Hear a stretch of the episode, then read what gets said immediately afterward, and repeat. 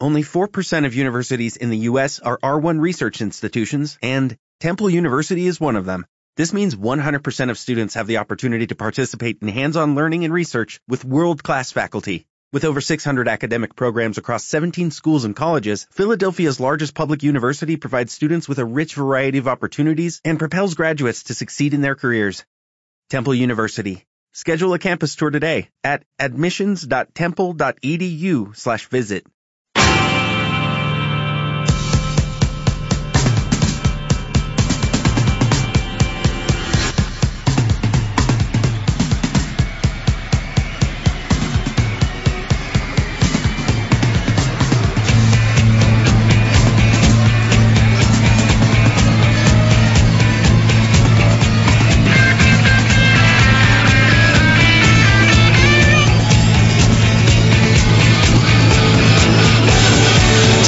Directo Marca Valladolid.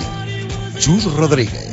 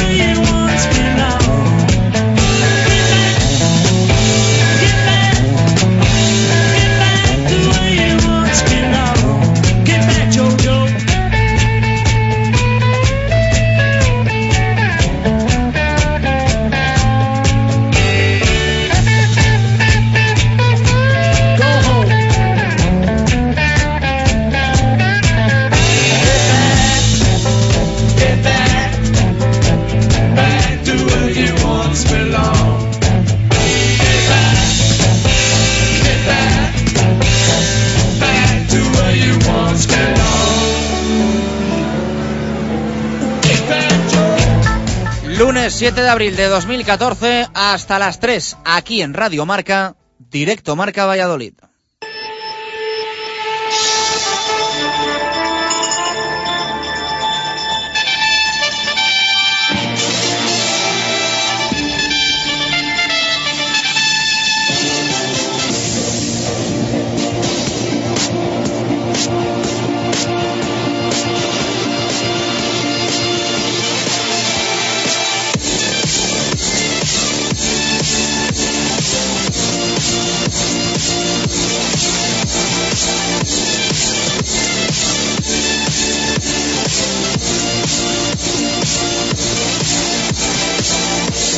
¿Qué tal? Buenas tardes. 0-0 en Zorrilla, otro empate del Pucela y van ya 13. Se empeña el equipo de Juan Ignacio Martínez en no acercarse a la permanencia tras atascarse frente a un Valencia que se conformó con el punto. Espera ahora una final en Pamplona.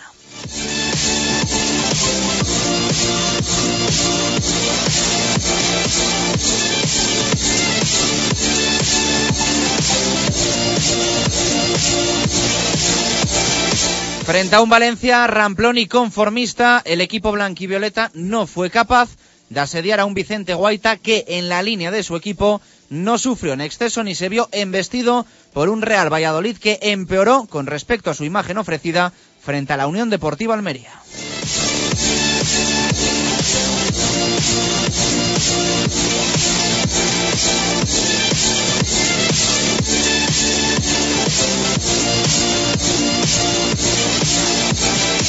Desde el comienzo se percibió que el Valladolid tenía más hambre que su rival, pero le faltó mordiente para conseguir una victoria que le hubiese otorgado un colchón de confianza y algún punto de tranquilidad con respecto a los equipos en descenso, ahora Almería y Getafe más el desahuciado Real Betis.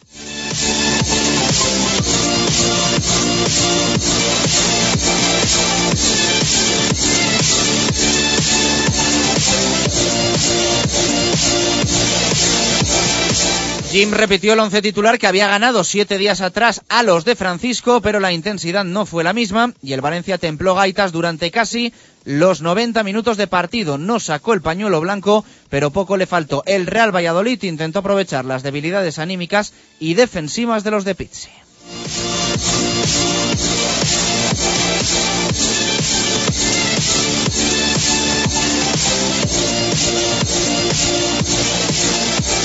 Pero sigue faltando un Óscar González que no atraviesa su mejor momento, lento y fallón, pero siempre transmitiendo sensación de que en cualquier momento su magia puede irrumpir en el partido. Hasta Juan Ignacio se ha contagiado de esa esperanza y le mantuvo hasta el final del partido sobre el césped, ni en la izquierda, ni tampoco en el centro. Cuando se fue Manucho, encontró Óscar su fútbol. Ese fútbol que afición, compañeras, compañeros y en definitiva el Real Valladolid esperan de él.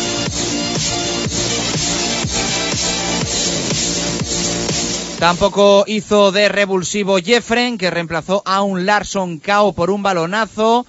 Tampoco Fausto Rossi, que ni de lejos se acercó al ritmo de un Álvaro Rubio llamado a ser el salvador del Real Valladolid. Algo mejor, Zacaría Verdich, cuyo ingreso en el césped dio un toque revolucionario a un Pucela necesitado de ello.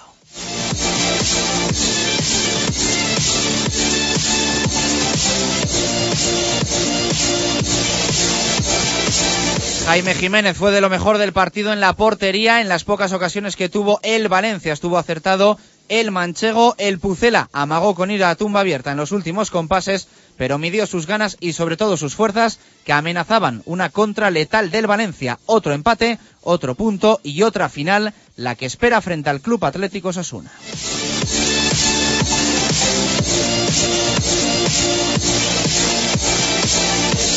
Sirve eso sí el empate para salir de los puestos de descenso. Algo es algo. El equipo descansa hoy y volverá mañana al trabajo para preparar el importantísimo partido del próximo viernes en el Sadar.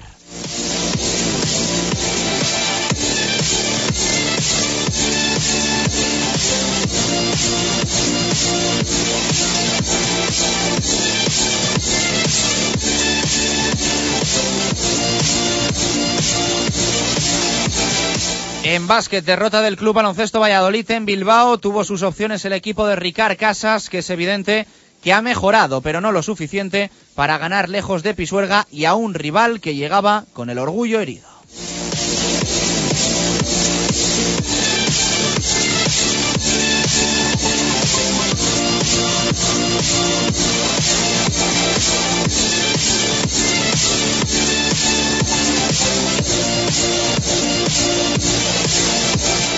En balonmano no jugó el cuatro rayas, pero sí el aula cultural que perdió en rugby victoria del BRAC y también del Chami, ambas importantes, aunque definitiva la del BRAC, esos entrepinares, que acabará matemáticamente líder la liga regular y permite que el título se vaya a jugar sí o sí en Pepe Rojo.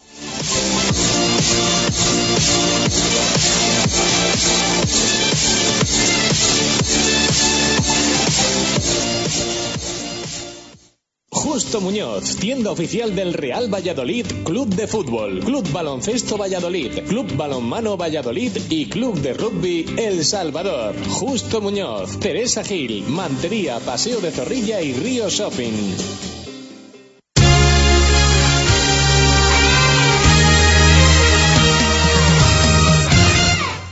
Una y diecisiete minutos de la tarde. ¿Qué tal? Muy buenas. Bienvenidos a Directo Marca Valladolid en Radio Marca, programa de lunes para hacer repaso de lo que ha sido un fin de semana de nuevo irregular para los nuestros. Lo vuelve a salvar el rugby con las victorias del BRAC y del Hermi El Salvador, pero lo estropea el Club Baloncesto Valladolid con su derrota en Bilbao, que no consigue enlazar dos victorias de forma consecutiva. Perdió en Bilbao tras haber ganado en eh, Pisuerga a Manresa y el Real Valladolid empató frente al Valencia. Nuevo empate del equipo de Juan Ignacio Martínez. Ya son 13 en total en lo que va de temporada. 13 empates, 13 derrotas y 6 victorias, lo que ha conseguido el Real Valladolid. Eh, de la zona de abajo, evidentemente, es el que menos pierde. El Pucela es el que más empata, con mucha diferencia y es el segundo equipo con menos victorias tras el colista, el desahuciado Real Betis Balompié, al que el Pucela, que ahora mismo marca la permanencia,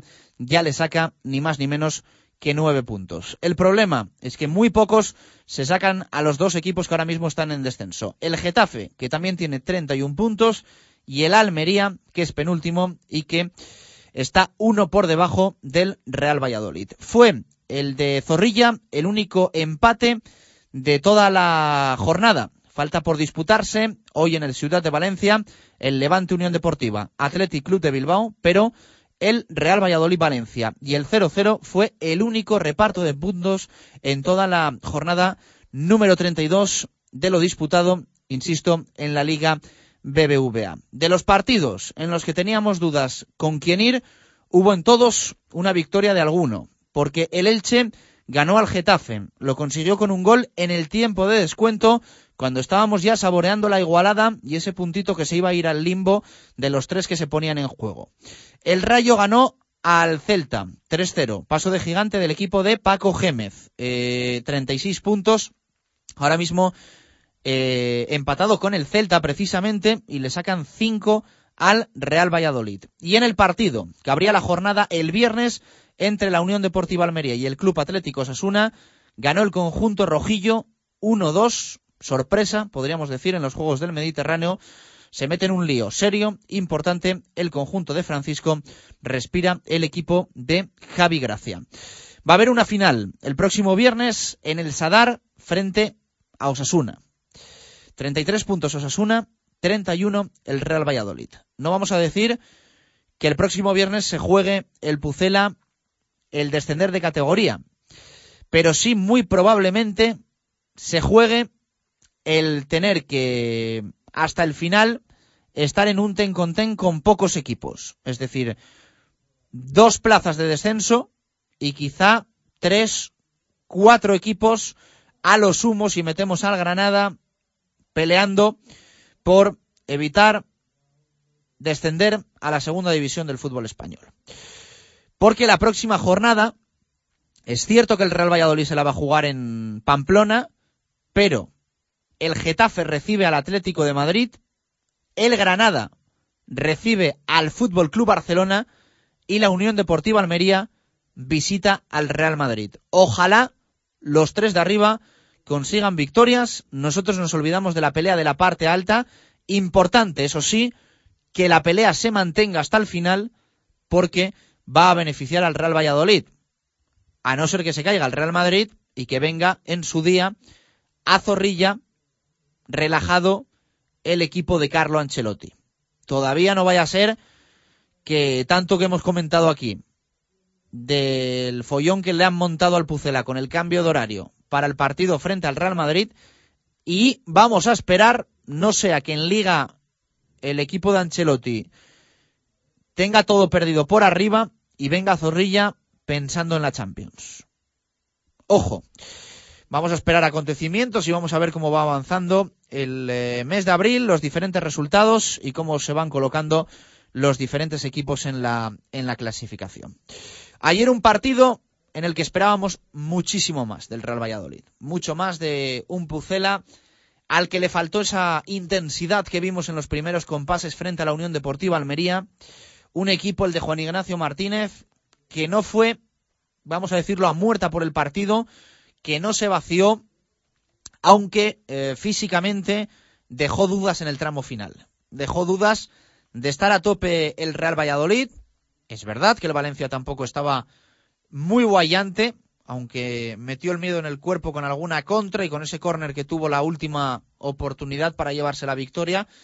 Pero ayer el Real Valladolid tenía la ocasión de sumar tres puntos frente a un Valencia que llegaba tocado, no hundido, tocado y deprimido y que vino, yo creo que a cumplir el trámite, a no salir escaldado de zorrilla tras haber perdido en liga frente al Getafe, tras haber sucumbido 3-0 frente al Basilea en la ida de la eliminatoria de Europa League. Parecía que el Valencia venía a cumplir, a que no se le echase encima una prensa que ya sabéis que es muy crítica en la ciudad del Turia y la afición también en el encuentro de vuelta. El Valencia hizo un partido para empatar y al final fue lo que consiguió, ese 0-0 que eh, tanteó en el electrónico de Zorrilla desde el principio hasta el final del partido. Esta fue la valoración de Juan Ignacio Martínez en rueda de prensa. Es difícil ganar partido, pero mm, cualquier manifestación que yo haga hoy aquí, espero que no se malinterprete porque yo creo que demuestro que soy ambicioso y ganador. Pero sí que es cierto que, el rival es el Valencia Club de Fútbol, no estamos dando un rival cualquiera también, que cuesta ganarle. Es que viene tocado porque viene de, Europa con 3-0. Yo creo que eso nos ha perjudicado hoy más que nos ha beneficiado Eh, nos ha perjudicado en todos los aspectos porque ellos también han hecho un partido muy serio en el aspecto defensivo y a la contra nos puede hacer mucho daño. Entonces, bueno, sumar siempre es importante, pero queremos sumar de tres puntos. ¿eh? Queremos sumar tres puntos, sabiendo de, la dificultad de, del partido con el Valencia. Yo las palabras de Juan Ignacio Martínez no las voy a malinterpretar, las entiendo perfectamente, pero pienso que ayer el Real Valladolid con el Valencia que tenía enfrente podía haber conseguido la victoria de sobra. Siempre decimos lo mismo, al final si este Valencia octavo no es rival del Real Valladolid, o entendemos que es un rival de potencial, eh, todos los que están por encima damos por hecho que también. Villarreal, Real Sociedad, Sevilla, Atlético, Real Madrid, Barça, Atlético de Madrid.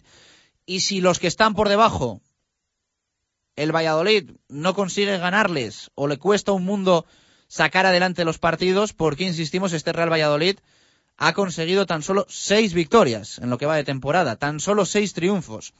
Por lo tanto, a mí es lo único que me genera dudas de las palabras de Juan Ignacio Martínez. El Valencia, evidentemente, equipo imponente. El Valencia, equipo con muchísimo más presupuesto que el Real Valladolid. Pero con la trayectoria de ambos, con lo que se juega el Pucela y en la jornada número 32, yo ya he dicho que no podemos llegar a la última jornada diciendo que los tenemos que los que tenemos enfrente son muy buenos y que por eso se empata y no se gana, que por eso se empata y no se consigue la victoria. Y así no podemos estar hasta hasta final de curso o, insisto, asumiremos que no es la liga del Real Valladolid. Respeto las palabras de Juan Ignacio Martínez, pero en esta ocasión no termino de, de compartirlas. Era el Valencia, bien, pues entonces a Pamplona el viernes no vale otra cosa que conseguir la victoria. No vale otra cosa, porque entonces diremos, eso es Asuna. Pues bien, si eso es Asuna, habrá que ganar y habrá que conseguir los tres puntos. Y se acabarán las excusas y no valdrá decir, no, es que jugábamos lejos de Zorrilla, es que Osasuna también se jugaba mucho, es que tenía el respaldo de su público. Yo creo que ya a estas alturas de temporada casi que no hay que mirar ni quién está enfrente. Que el Real Valladolid tiene que mirar por sí mismo y sacar los partidos adelante. Juegue, juegue, me atrevo a decir, contra quien juegue. Ayer eh, en el encuentro vimos de nuevo dudas y máxima intermitencia en un jugador que tiene que dar mucho más de sí como es Oscar González. Lo venimos diciendo desde el principio de temporada, se ha reconocido incluso casi desde dentro del club que Oscar Víctor Pérez tenían que ser los, los fichajes, los que apareciesen en este equipo y reactivasen al Real Valladolid y Oscar no está.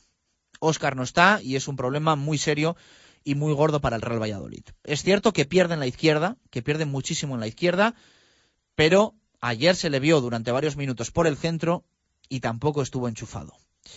Y Óscar es una parte muy importante de este Real Valladolid. Ojalá en las seis jornadas que queden, que quedan, perdón, aparezca Óscar. Ojalá. Pero de momento no lo hace.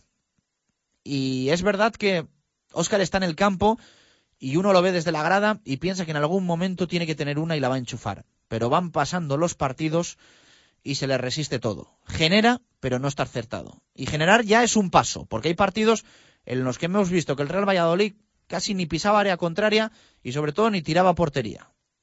Y con Óscar parece que eso se gana, pero falta algo. Y a Óscar le, falta mucho ¿eh? para ser el Óscar del año del ascenso y de la temporada pasada. Eh, un Óscar que reconoce, ayer lo hizo en marcador en Radio Marca, que no está cómodo en la banda izquierda. Estas eran las palabras ¿Qué decía en el micrófono de Radio Marca a David Fernández una vez finalizaba el encuentro de ayer? Los empates al final no sirven de mucho, pero bueno, en este, en este momento pues bueno, nos saca del descenso que es lo más importante. Te hemos visto tener varias ocasiones, llevas varias jornadas así, pero falta definir, falta tu magia. ¿Es porque estás caído a la banda izquierda? Hombre, está claro que no es mi posición, que juego por, porque, pues bueno, por necesidad del equipo, pero, pero realmente no es mi posición y, y ahí no me encuentro bien. ¿Cómo lo ves para el Sadar? Pues nos jugamos mucho y, y si ganamos ese partido tenemos muchas posibilidades de salvarnos. Si no, pues tendremos que sufrir mucho. Fegulí en la primera mitad te ha hecho mucho daño, es por eso, ¿no? Falta costumbre defensiva. Sí, sobre todo porque, porque bueno, porque en esa posición pues no sé colocarme bien y al final pues pasa lo que pasa. Las palabras de Óscar González. Eh, han escuchado todas las respuestas que dio a David Fernández y cada cual más clara. no me encuentro cómodo, en esa posición no me encuentro bien y pasa lo que pasa, porque el equipo mm, evidentemente tiene un lastre también defensivo. Mm, hace un esfuerzo, entiendo, tremendo para adaptarse a esa posición, pero es que le cuesta muchísimo, le cuesta muchísimo, le cuesta un mundo y hasta los que decíamos que de aquí a final de temporada tienen que jugar Manucho, eh, Javi Guerra y Oscar, nos entran dudas. Nos entran dudas porque ayer el que tuvo que desdoblar esfuerzos y sufrió mucho fue eh, Carlos Peña. Y el Valencia por momentos pues hizo daño, mucho daño por el costado derecho de, su ataque. Es lo que hay. 0-0 y a sufrir parece hasta final de temporada. Lo decía de todas formas Oscar, ganar en el Sadar es conseguir acercarse mucho a la permanencia, perder es tener un problema importante. Al Pucela le quedan partidos ganables, unos cuantos, pero también partidos a cara de perro. Ojo a ese de la última jornada frente al Granada. Casi nada. Vamos a ver, vamos a ver qué es lo que pasa. Eh, mañana eh, va a volver a los entrenamientos el Real Valladolid. Hoy tenía descanso. Osasuna va a tener bastante más tiempo para preparar el partido que el, que el Real Valladolid porque jugó el viernes. Así que gana el sábado y el domingo, teniendo en cuenta que el próximo partido va a ser de viernes y muy, muy poco tiempo va a tener el Pucela. Martes, miércoles y el jueves última sesión y viaje hacia tierras eh, navarras para velar armas en el hotel de concentración antes de eh, enfrentarse al equipo de, de Javi Gracia. Esto en fútbol. En básquet derrota del Club Baloncesto Valladolid que complica aún más la situación del Club Baloncesto Valladolid, que guardaba alguna esperanza de escalar eh, antes de que mm, termine la temporada alguna posición en la clasificación de la Liga Endesa ACB, pero va a ser casi imposible. Se estanca en las tres victorias el Club Baloncesto Valladolid, había ganado a Manresa, perdió en Bilbao, 9-3-7-7, eh, la derrota en eh, Miribilla para el conjunto de Ricard Casas, el abruisador que sigue con esos siete triunfos, Ganó Murcia a Basconia y se va ya hasta las 8. Así que es, mucha ¿eh? la diferencia que tiene que remontar el, Club Baloncesto Valladolid, bien para ser penúltimo y ya para salir de los puestos de descenso. Pues, eh, ¿qué, les voy a, ¿qué les voy a contar? Próxima jornada, eh, Club Baloncesto Valladolid, Murcia. Así que un partido para ganar, el que va a tener el conjunto morado. No hubo partido del Cuatro Rayas Balón Mano Valladolid. Descansó el equipo de Nacho González, que prepara ya la próxima jornada en la que se va a medir eh, el conjunto vallisoletano a balonmano Huesca y eh, el aula cultural perdió, así que tuvo encuentro de la máxima categoría del balonmano femenino 27-23 el resultado final entre Zuazo y eh, no perdón 29-28 en Castel de Fels perdió el, aula cultural Vivero Serol el, equipo de Miguel Ángel Peñas.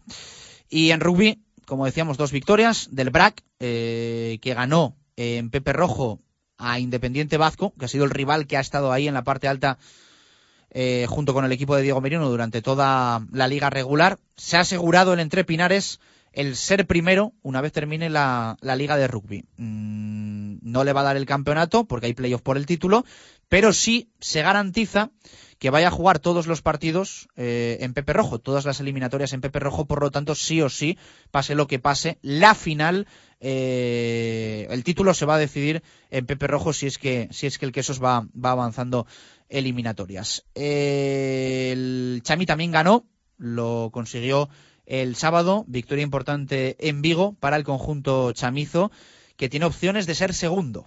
Así que buenas noticias también para el equipo de Juan Carlos Pérez. Todo esto y más lo ampliamos, lo repasamos hasta las 3. Escuchas directo Marca Valladolid en Radio Marca. Justo Muñoz, tienda oficial del Real Valladolid, Club de Fútbol, Club Baloncesto Valladolid, Club Balonmano Valladolid y Club de Rugby El Salvador. Justo Muñoz, Teresa Gil, Mantería, Paseo de Zorrilla y Río Shopping.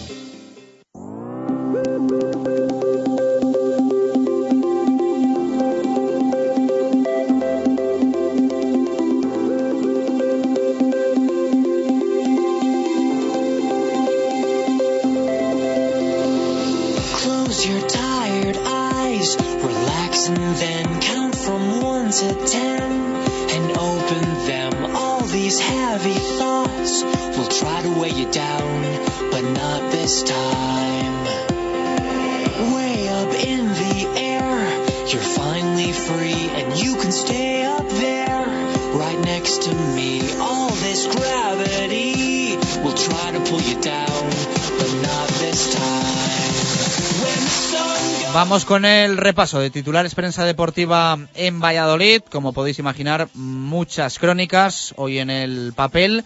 En el mundo, Javier Alamo titula la suya, jugar y rezar. Guillermo Sanz apunta otro flotador en el empate número 13. Opinión de Arturo Alvarado como el coche de Colombo. Y palabras de Jim en rueda de prensa. Destacan los compañeros del diario de Valladolid el titular Soy ambicioso, pero era el Valencia. Y hay titular también para declaraciones de Jeffren Suárez en zona mixta. Así no logramos el objetivo. Un Jeffren Suárez del que por cierto se esperaba muchísimo más en el Real Valladolid. Esto lo añado yo. Ayer sustituyendo a Daniel Larson, que se tuvo que, retura- eh, que retirar por un, balonazo, por un pelotazo, eh, que le dejó groggy, prácticamente sin, sin visión, y de Jeffren se espera muchísimo más. ¿eh? Genera bastantes dudas, especialmente a nivel físico. En el diario Marca, el titular que leemos hoy para la crónica es el Valencia. Paga cara su, eh, su puntería y titular para la rueda de prensa de eh, Jukic, de Juan Ignacio Martínez, que, que se me va.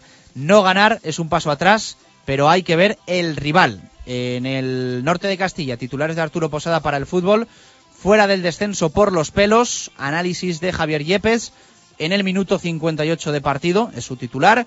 Teresa García Fuello, rutina en Zorrilla, un punto y otro punto y otro.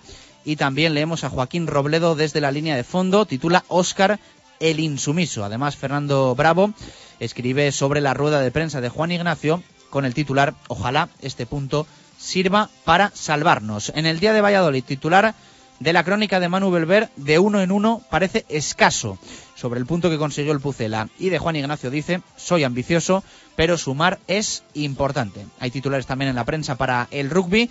En el mundo, Víctor Molano firma la crónica del BRAC. Pepe Rojo decidirá el título. En el norte de Castilla, Víctor Borda. El liderato ya es propiedad del Quesos Entre Pinares. Y en el día de Valladolid, el BRAC Quesos Entre Pinares avisa antes de la Copa del Rey.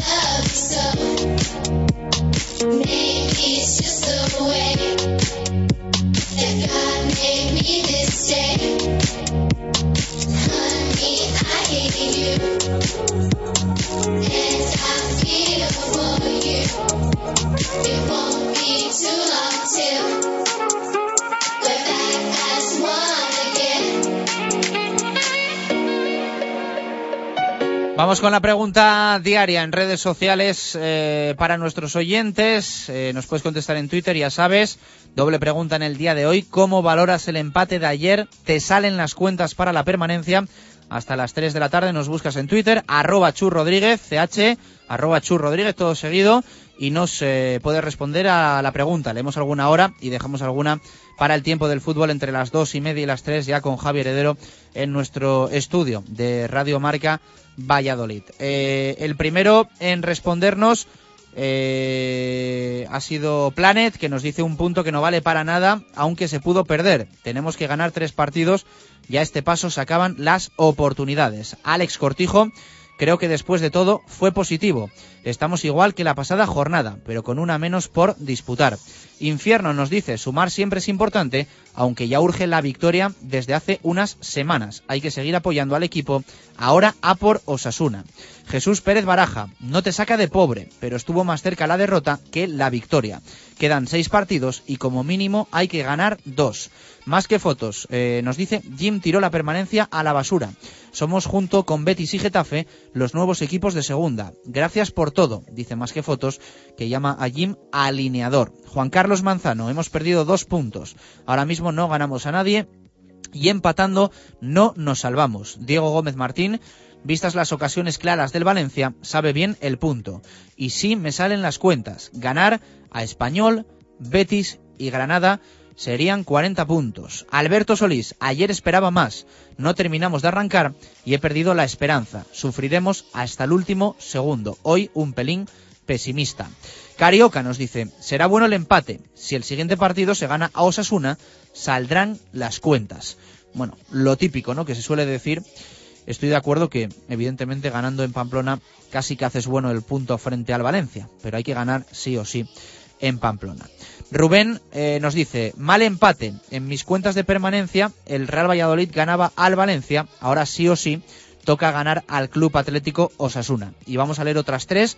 La primera de Sergio Pérez, que nos dice, salir salen, pero jugando mucho mejor que lo visto ayer. Hugo García, empate pobre, pero justo si no es por Jaime perdemos. Hay que seguir animando hasta el final. Hay que ganar tres partidos.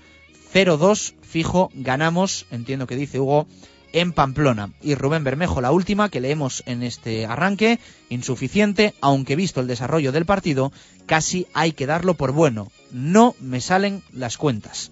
Bueno, pues claro y conciso, Rubén Bermejo, lo dejamos en José Manuel. Después leemos en el tiempo para el fútbol. Ya sabes, doble pregunta. Hoy en directo Marca Valladolid nos puede responder en Twitter cómo valoras el empate de ayer y también queremos saber si te salen las cuentas para la permanencia.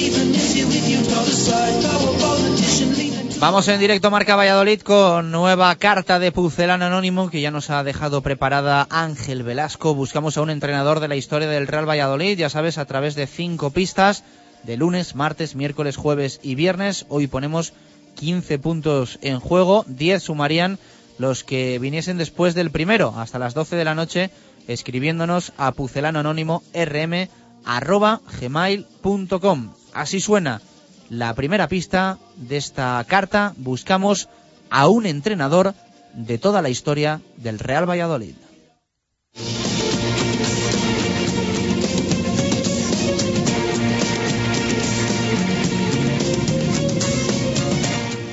El cuadro de un descenso siempre lleva la firma del entrenador que estuvo el último partido. Pero tras él hay mucho más. Y desgraciadamente yo lo viví todo.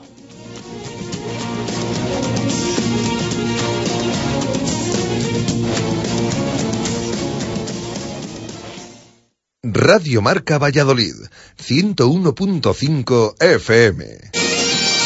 La primera y auténtica sidrería vasca de Valladolid es El Lagar de Venancio. Comidas, cenas y cualquier celebración con menús a medida y por supuesto el menú sidrería. Tortilla de bacalao, bacalao, chuletón de buey, postre y toda la sidra que te apetezca beber. Además, exquisito pulpo a la parrilla y especialidad en almejas y pescados frescos. El Lagar de Venancio, en la calle Traductores junto a Michelin, 983 33 43 44. Bricocentro es la tienda de bricolaje dentro de la ciudad que le ofrece más oportunidades. Desde cortes especiales en madera, listonaje y moldura hasta elaboración de muebles a medida, armarios empotrados, cocinas o estanterías. Y también la posibilidad de reforma y restauración de sus muebles. Todo esto y mucho más lo puede encontrar en Bricocentro. En Valladolid, en Pérez Caldós 12 junto a la circular. Bricocentro. Todo en madera.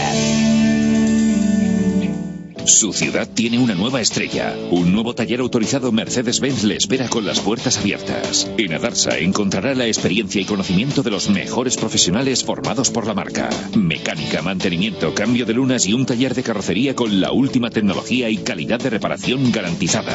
Adarsa, concesionario oficial Mercedes-Benz, Avenida de Burgos 57. Llega a Valladolid la Asociación Nacional de Fútbol 7 de la mano de Futsalva. Los días 17, 18 y 20 de abril, los campos de fútbol de la Rondilla acogerán el primer campeonato de fútbol 7 de Valladolid, ANF7, con competición masculina y femenina y en la que el vencedor masculino obtendrá plaza para disputar el Campeonato de España del 20 al 22 de junio en Puerto Llano, disfrutando de dos noches de hotel con alojamiento y desayuno. Infórmate e hasta el 10 de abril en info arroba cdfutsalva.es. Ansecanal, empresa nacida en el Parque Tecnológico de Buecillo, le ofrece servicios cualificados de instalación de canalones, impermeabilizaciones, trabajos en vertical y mantenimiento de comunidades. Contacte con nosotros en el Parque Tecnológico de Buecillo, apartado de correos número 55 o en el teléfono 607 30 41 55. Ansecanal, trabaje con la garantía de profesionales. Directo Marca Valladolid. Chus Rodríguez.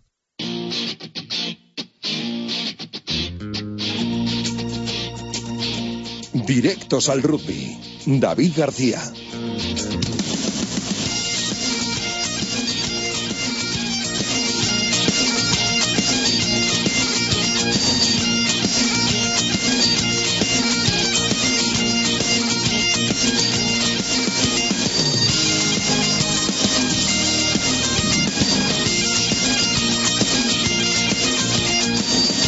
Una y 45 minutos de la tarde, con máxima puntualidad. Arrancamos nuestro tiempo para el rugby en directo marca Valladolid. Eh, bueno, como siempre, salvando el fin de semana o como es habitual, salvando sábado y domingo el Braquesos entre Pinares y el Hermi El Salvador. Doblete en esta ocasión.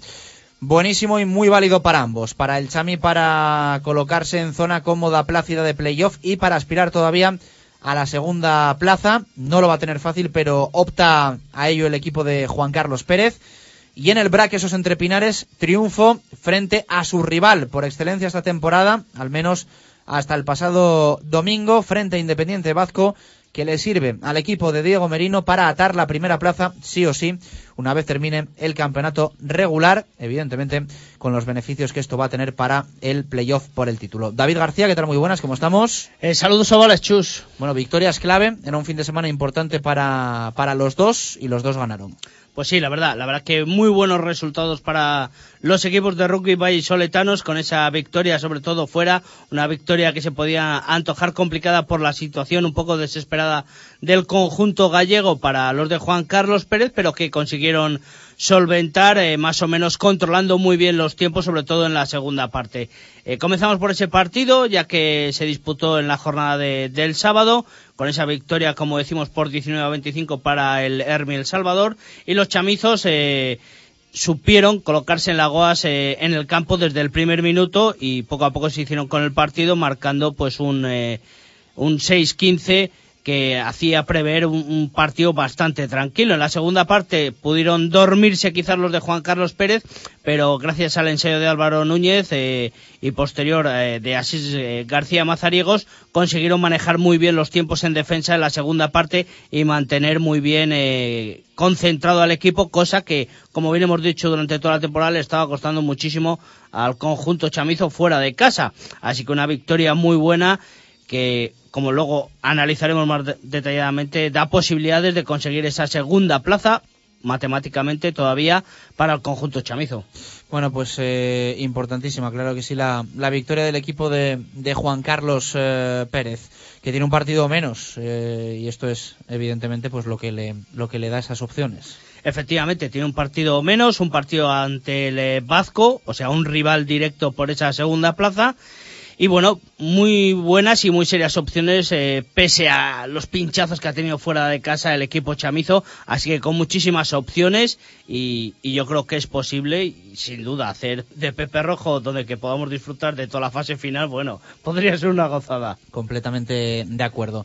Bueno, esto eh, en el Chami, que jugaba en tierras olívicas, en la Guas Marcos Ende. El Brac ganó en Pepe Rojo. El Brac eh, ganó en Pepe Rojo por eh, 36 a 20, un partido en el que vamos a decir que se ganó se ganó bien, se ganó de forma holgada por decirlo así, pero mm, quizás más por individualidades, un partido en el que eh, pese a que empezó ganando el conjunto visitante tras una transformación de un golpe de castigo de Mariano García, el internacional español.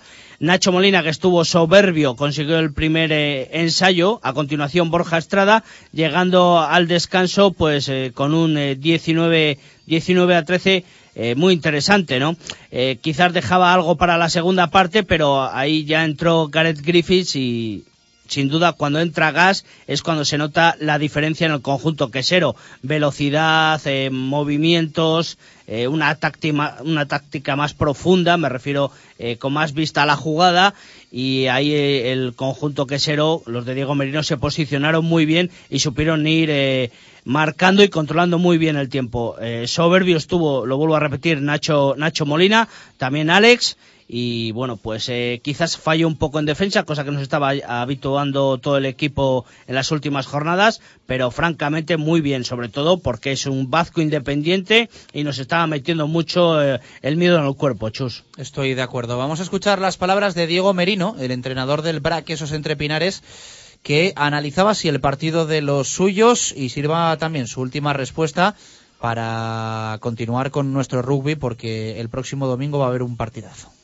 Es un equipo muy organizado y todos los equipos que más o menos nos hacen trabajar mucho en la limpieza de las abiertas nos ponen en problemas y este es un equipo que, ensucia mucho esas abiertas y la salida del balón la retrasa mucho y entonces eh, eso para nuestro juego no nos viene bien. En la segunda parte hemos hecho hincapié en la limpieza de esos balones, de esas abiertas y es cuando se ha conseguido encadenar fases y se han conseguido los ensayos es un equipo muy organizado. Eh, ya lo sabíamos y sabíamos que en defensa y en ese trabajo lo hace muy bien. Bueno, para nosotros un derby es un derby y, y lo vivimos de manera especial. Eh, queremos ganar ese partido, como queremos ganar todos los partidos y, plantearemos el partido para ganarlo. No estamos pensando en dar minutos a gente eh, de descanso, lo que queremos es ganar ese partido. Eh, yo se lo dije a los jugadores, eh, para mí era importante porque ir a la final de Copa del Rey con dos partidos perdidos contra el, contra el Vasco pues es un, un, un, punto negativo. En cambio, ganando este partido como lo hemos ganado, eh, es ir pues igual con un puntito más eh, a la Copa del Rey y que a ellos les reste. En principio tiene un esguince de ligamento interno de la rodilla y en principio sí que va a llegar. Pero bueno, que somos cautelosos y tampoco vamos a forzar a nadie si, si no está para jugar al 100%. Le preguntaban por Carlos Gavidi de cara a la final de Copa a Diego Merino. Era la penúltima respuesta, me equivoqué yo porque la última iba referente a esa final copera que se va a jugar en la Balastera, en Palencia, el eh, domingo 27 de este mismo mes. Las entradas se pusieron a la venta ayer eh, en Pepe Rojo. Eh, va a venderlas también el Braquesos entre Pinares en diferentes de punto, eh, puntos de venta oficiales. Precio 10 euros. Y, y, evidentemente habrá autobuses y demás para todos los vallisoletanos que se quieran acertar, eh, acercar a la nueva balastera a ver esa final entre los dos rivales que ayer se midieron en Pepe Rojo, eh, Braquesos entre Pinares y, y, y e, e, Independiente Vasco Rugby Club de, de Santander. Sí, eh, le preguntaban por el derbi amerino porque claro, evidentemente el planteamiento ahora que va a hacer el Quesos del encuentro frente al Chami es una incógnita. Sí, sí, sí. La verdad es que antes de esa, de esa final coopera tenemos una jornada de liga para el Quesos entre Pinares y tenemos dos jornadas de liga para el Hermi El Salvador. Así que de cara a clasificación, no estoy hablando ya de la Copa, ¿eh? de cara a clasificación y a la sí, liga. De hecho, eh, serían dos para el Quesos, una para el Quesos, perdón, y dos para Vasco. Sí, dos para Vasco. Porque y Vasco va a tener... eh, Y dos para Cisneros, que son los que están metidos en el, en el ajo, ¿eh? Porque... eh, No, pero digo, de cara a la final de Copa. Sí, la sí, Copa la disputan Brac y Vasco. Vasco Sí. va a tener dos partidos. El de la siguiente jornada, que se juega con normalidad, y el pendiente que tenía frente al Chami. Y el Brac va a tener solo uno, así que va, va a tener un poco más de descanso. Sí, un poco más de descanso y de recuperar esos jugadores, esas dudas, pues como la que eh, preguntaban a, a Diego Merino, la, la de Gavidi. Y bueno, pues eh, se acerca al final y se acerca, se acerca lo difícil, Chus. Eh, resultados hu- hubo muy interesantes, como que perdió el Rugby Atlético de Madrid frente al Ampordicia en, en Altamira por 32 a 19. El Cisneros, eh, muy cómodamente, ese 55 a 14 a Hernani. Y bueno, eh, pues el Ciencia se sigue hundiendo en el fondo de la clasificación. La Unión Esportiva Samboyana, porque es un rival eh, que, que veremos ahora, ganó a Vizcaya Guernica en un- una progresión que ya anunciábamos aquí en los micrófonos de Radio Marca, en directo Marca Valladolid, una progresión ascendente del, decano del rugby español. Así que, como decimos, eh, la, próxima, la próxima jornada, que es muy, muy, muy interesante con ese Complutense Cisneros Rugby Atlético de Madrid, estamos hablando de quinto y segundo, el derby, que quizás es lo peor que le pueda pasar a, a los equipos vallisoletanos, porque el empate sería muy malo para el conjunto chamizo y, y la- lógicamente pues la derrota malo para, para los dos, pero quizás menos mala para el Brac Quesos entre Bueno, Pinares. Está claro, el Brac va, yo creo que a, entre comillas, guardar fuerzas para la final de Copa y, y, bueno, pues sería arriesgar de forma tonta. Un derby es un derby, chus, ¿eh? Y... Pero si es que el, el Quesos lo tiene todo hecho. Si es que ya va a ser primero sí o sí. Realmente solo puede, solo puede salir perdiendo. Sí, pero el derby es el partido, pues eh, es pues como un Real Madrid-Barcelona, ¿no? Que aunque pierdas, te salva la liga y, y de cara a la afición y de cara a patrocinadores y de cara a todo es Pepe Rojo lleno y eso llama, llama muchísimo la atención. Y luego queda la última jornada, entre medias está ese partido del Hermin Salvador el Vasco Independiente aplazado, la final de liga, y luego eh, está el partido entre la Unión Esportiva Samboyana y el Hermin El Salvador en, en el Valdiria Leu. Eh, y, según la progresión que está teniendo el conjunto catalán, además del campo difícil que es, pues eh, lo tiene complicadete el, equipo chamizo. Líder, como bien dices, es el eh, entre Pinares, eh, sacando pues la friolera de, de 11 puntos al conjunto madrileño. Luego está el Vasco y Hermi con, con 64 y se juegan en ese partido se lo juegan todo y el descolgado un, po un poco más el Rugby Atlético de Madrid con 59 y Ampordicia con 55 que cerraría esos playoffs así que se antojan dos fines de semana bueno dos fines de semana dos jornadas apoteósicas y que se prolongan pues hasta el hasta el 4 de mayo Bueno. muchísima muchísima emoción chus para este para este final de liga sobre todo por ese segundo puesto Bueno, pues dicho queda, ¿eh? Eh, para resumir, victorias de Brac y de Hermi El Salvador. Liga regular para el Brac sí o sí. Luego tendrá que, evidentemente, jugársela en el playoff por el título. Y nos queda también la, final de Copa de Palencia. Máxima emoción. Eh, está, está muy chulo, ¿eh? Esta temporada el, rugby vallisoletano. Una anotación de rugby internacional, las chicas de Seven que disputaron eh, la World Seven Series en, en Guangzhou, en China. Perdieron en la, en la final de bronce. Eh, luego se impusieron a Rusia por 17 a 8, por- perdón, por 17 a 0, con lo cual ganaron 8 puntitos que les dejan esa séptima posición del ranking de las World Seven Series. Y la selección de 15 que ha sido invitada a, eh, por la International Rugby Board, por la IRB, a disputar la copa de, que organiza la IRB en Georgia, en Tbilisi, competición pues donde participaban pues el, el segundo, tercer escalafón, vamos a decir, de, de- del rugby internacional, ¿no? Dicho queda. eh, esta semana haremos algo, algo bonito. Seguro que, que habiendo derby el próximo domingo, algo, algo tenemos que preparar en, en directo Marca Valladolid. Sí, sí, efectivamente. Gracias, Chus. Las palabras de eh, David García. Eh, mañana me cuentas lo del curling.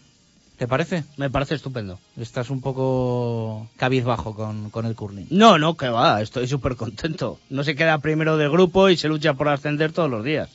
Bueno, pues eh, mañana, mañana nos lo detalla, que ya sabéis que el Club de Curling Valladolid estuvo en, en Puig Cerdá disputando el, Campeonato de España y estuvo muy, muy, muy, muy cerca de ascender. Estuvimos a nada de sumar otro equipo vallisoletano a la élite del, deporte nacional, pero al final no, no pudo ser. Tuvieron dos oportunidades y, fallaron en, en las dos. Le- les pudo el cansancio de todo el fin de semana. Tres minutos para las dos de la tarde. Vamos con Marco Antonio Méndez y todo el repaso de zona mixta.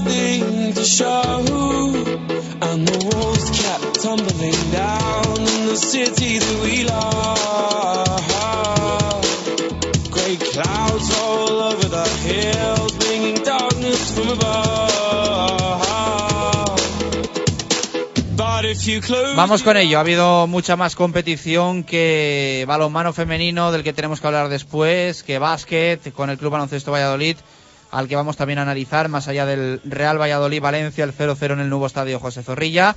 Marco Antonio Méndez, ¿qué tal? Buenas tardes, ¿cómo estamos? Buenas y marcadas tardes, caballero. Hablamos de BSR, de CPLV y también de las dos competiciones, carreras de atletismo que protagonizaban el fin de semana, las Sanitas Marca Running Series y la Media Maratón de Medina. Con un poco de variedad para hacernos eco de estas últimas actuaciones deportivas con gente vallisoletana implicada en su participación. Por ejemplo, el Fundación Grupo Norte perdía en el primer compromiso de cuartos de final de la Copa del Rey, disputada en tierras beleñas, en tierras de Vélez Málaga, para ser exactos.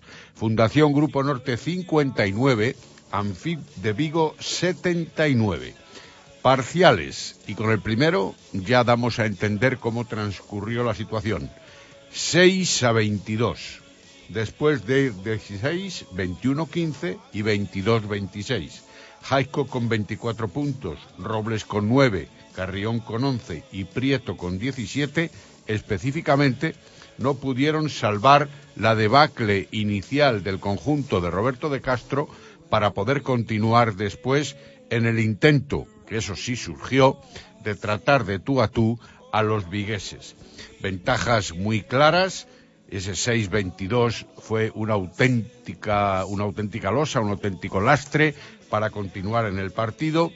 Con un carrusel de cambios, Roberto de Castro trató de resolverlo y evidentemente dio resultado, pero era tarde o fue insuficiente ante el conjunto gallego. Así que derrota 59-79 y después de otras temporadas con mejores éxitos, al final el equipo vallisoletano acabó perdiendo las opciones de la Copa del Rey. Denoto yo cierto enfado en el eh, BSR Valladolid eh, con, con el resultado que se dio en el partido, porque vamos, es que el titular de la nota de prensa es bastante claro. El Fundación Grupo Norte tira la copa. Hablamos de más deportes, de hockey, Marco, protagonismo para, para el CPLV.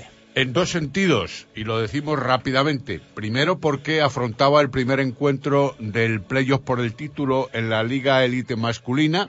Los vallisoletanos cayeron derrotados en la pista del eh, equipo de Canterá, en la propia pista vallisoletana, por una mínima diferencia o una mínima desventaja, 5 a 6, con un gol anotado por los mallorquines en eh, los últimos instantes, a 13 segundos para el final. La eliminatoria de semifinales se traslada ahora a Palma, donde los nuestros tendrán que ganar dos partidos si quieren clasificarse para la final y revalidar incluso su título. Salieron bien los vallisoletanos de Nathan Sigmund, anotó Matías Kilpinen un gol rápido en el minuto 3 aproximadamente, después redondeó el propio entrenador jugador y luego incluso se pusieron con un 5 a 2 con goles de portero Nathan que eh, significaba irse al descanso con una ventaja que hacía también vaticinar mejores circunstancias finales. Pero en el segundo tiempo el España empezó a chuchar, eh, marcó dos goles de forma casi consecutiva y logró la igualada a falta de 12 minutos para la conclusión. Y en esa conclusión, y después del daño que habían hecho las exclusiones al equipo vallisoletano, concretamente cuatro, y faltando en esos últimos instantes incluso Andrés Portero, el equipo mallorquín terminó por adelantarse en el marcador. Pero hay una muy buena noticia para el CPLV Mozo Grau, puesto que el 31 de mayo y el 1 de junio va a albergar la Copa del Rey y de la Reina 2014. La Copa del Rey jugada por los mismos cuatro equipos que ahora están en el playoff de elite masculino, es decir, el CPLV, por supuesto, el España de Mallorca, el Rubí catalán y el Castellón valenciano. Las semifinales se van a jugar el día 31 por la tarde y la final el domingo por la mañana.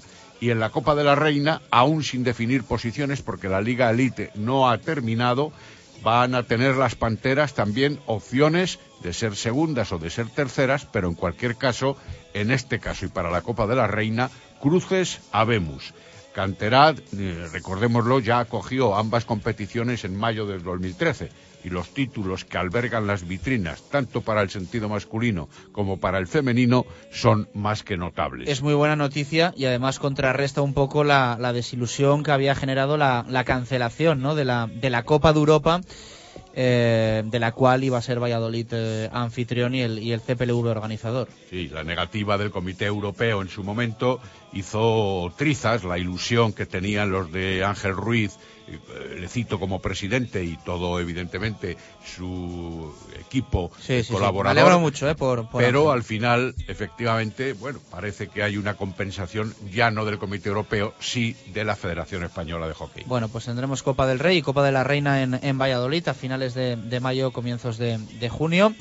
Y cerramos nuestra zona mixta de hoy lunes, Marco, con atletismo. ¿Cómo quedó? Eh, ¿Quiénes ganaron esa eh, marca Running Series y, en Valladolid y la media de, Medina? La segunda edición de la Running Marca Series, efectivamente, mil participantes en la cúpula del milenio para recorrer cinco o diez kilómetros.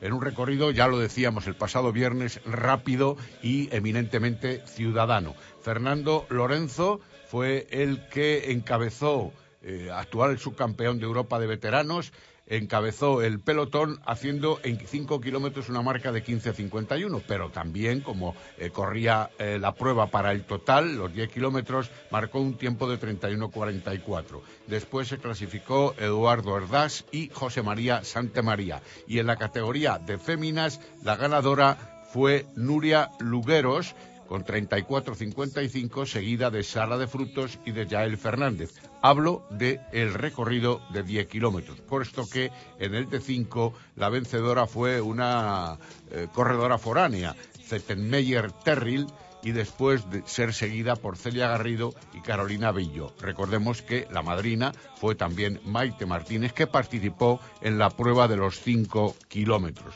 Y por otro lado, se disputó también la media maratón de Medina del Campo.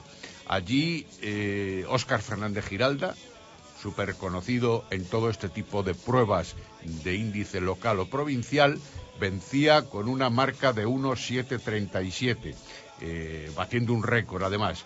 Después, en la parte femenina, Mazaira del eh, el Racing Valladolid hizo un tiempo de 1.24.34 en esos 21 kilómetros de recorrido con subidas cortas y explosivas y ambos, evidentemente, subieron a lo más alto del cajón. Bueno, pues apuntado y repasado absolutamente todo. Gracias, Marco. Dos y seis minutos eh, de la tarde. Estás escuchando directo Marca Valladolid en Radio Marca.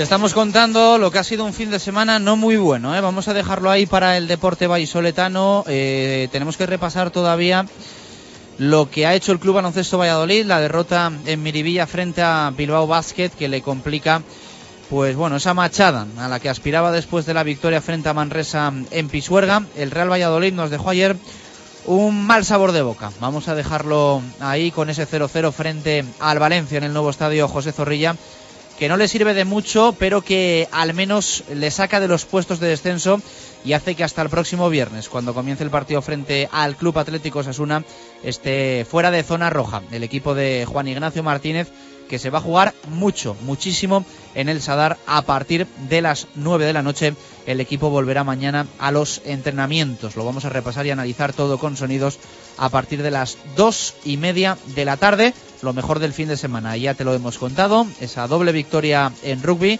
del Hermi El Salvador y de un Braquesos entre Pinares que sí o sí, a falta de dos jornadas para el término de la liga regular, va a ser primer clasificado y tendrá factor campo eh, a favor en el playoff por el título.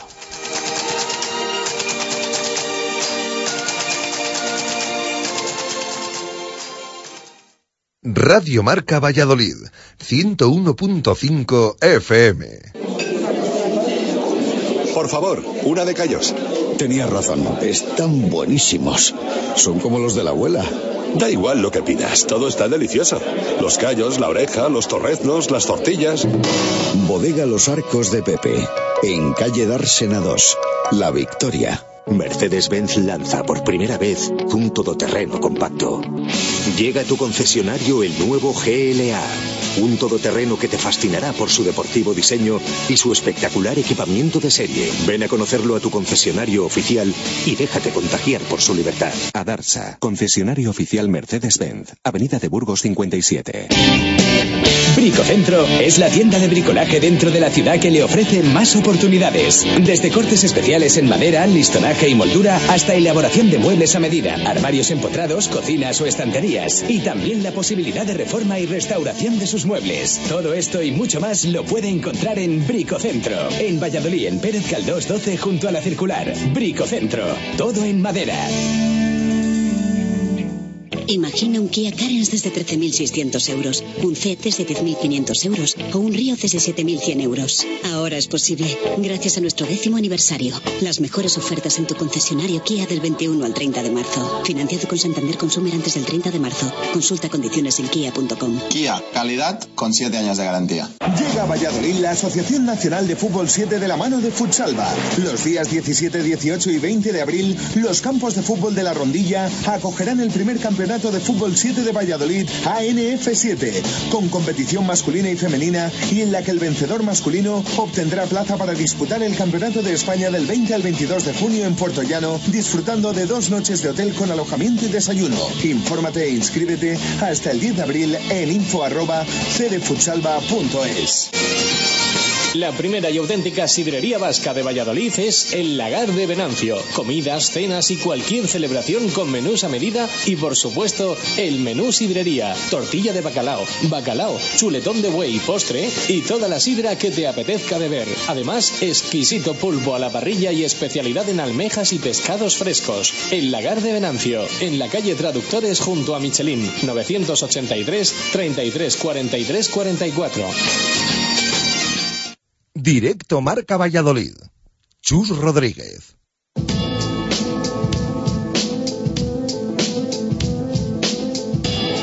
Directos al balonmano. Marco Antonio Méndez.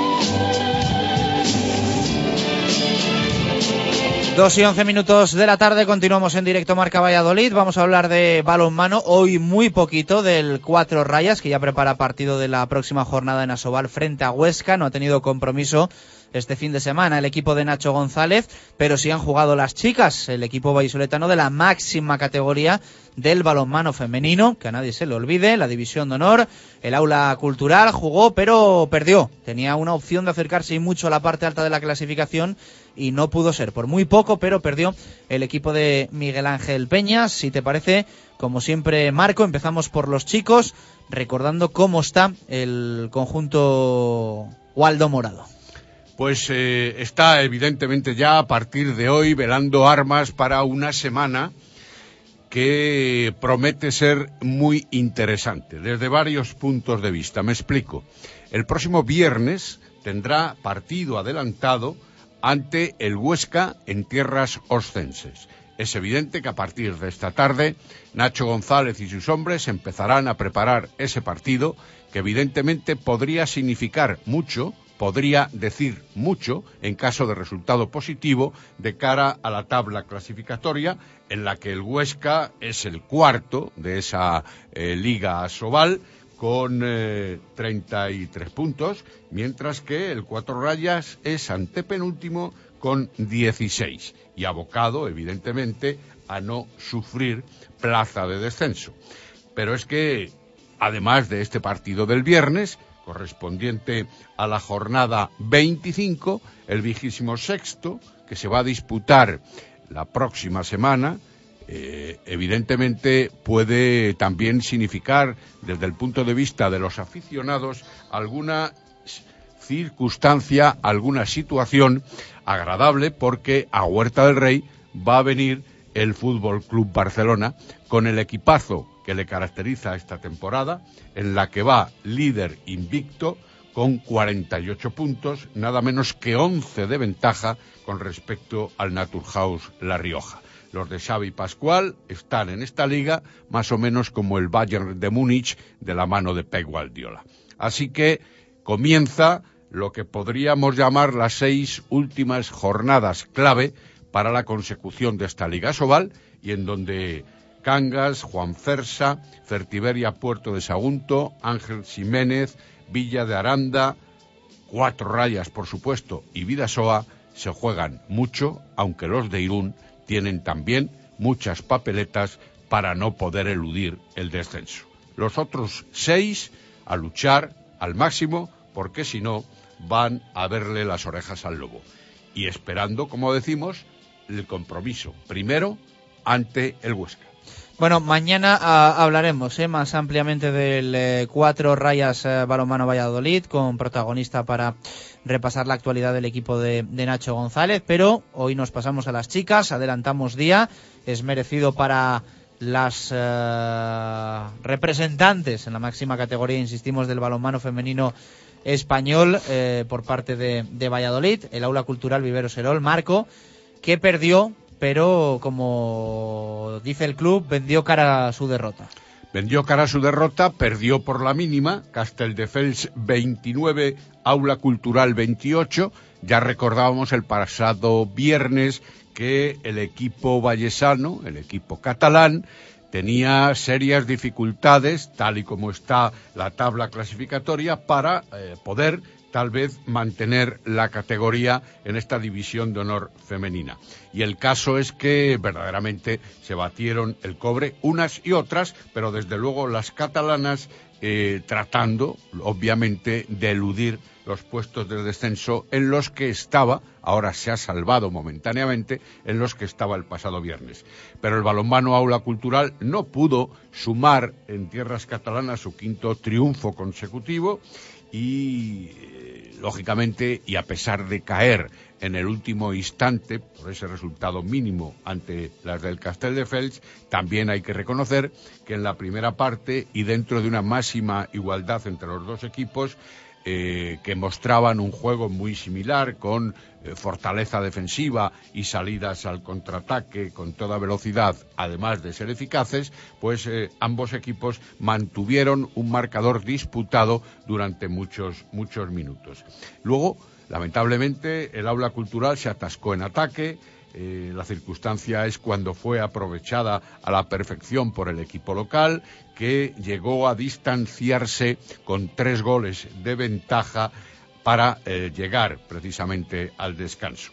Luego ya en la segunda mitad hubo un ten con ten por lo que respecta a la ventaja pero también en cuanto significa el término goleador de ambos equipos, muy parejo, hasta que en un momento determinado, casi al filo del descanso del intermedio de ese segundo tiempo, Miguel Ángel Cañas pedía un tiempo muerto para intentar eh, buscar otras alternativas de freno al equipo del Castelldefels. Lo Miguel Ángel Peñas, que le has llamado Cañas, a ver si se nos va, se nos va a enfadar. ¿Cuál?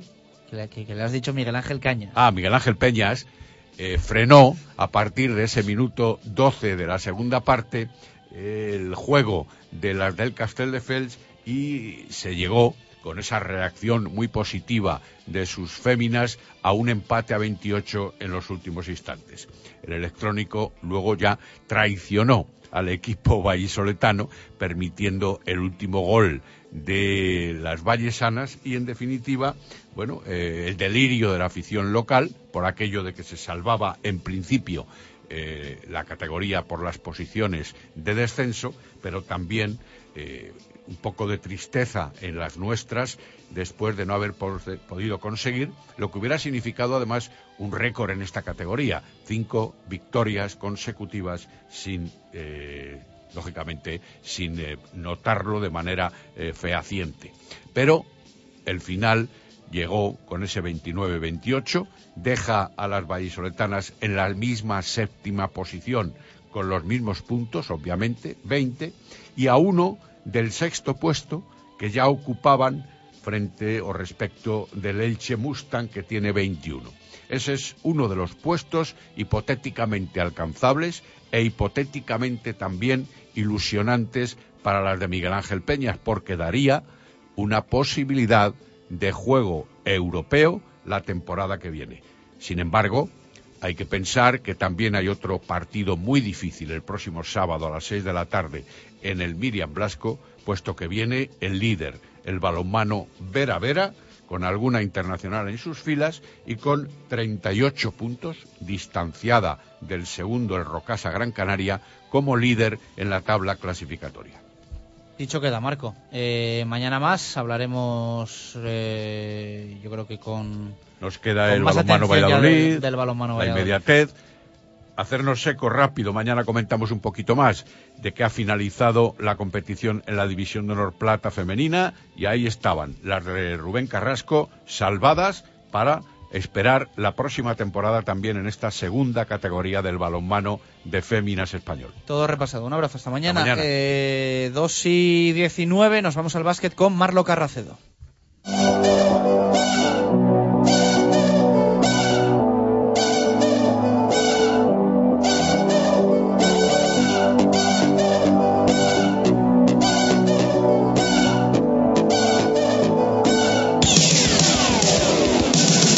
Había muchas ilusiones eh, depositadas en que el Club Baloncesto Valladolid consiguiese la machada en Miribilla frente a un Bilbao Basket que llegaba con el ánimo por los suelos y el Club Baloncesto Valladolid apelaba a conseguir un triunfo y empezar una remontada que hubiese sido evidentemente histórica, bien para ser penúltimo o bien para ser antepenúltimo. Ambas eh, opciones se le complican mucho después de, de perder frente a Bilbao Basket. Marlo Carracedo, ¿qué tal? Buenas tardes, ¿cómo estamos? Hola, buenas tardes, Chus. Resultado final 9-3-7-7 que echa por tierra, ¿no? Todo todo lo que hemos hablado durante los últimos días, echando unas cuentas que eran evidentemente muy difíciles, que siguen sin ser imposibles, pero que son realmente complicadas.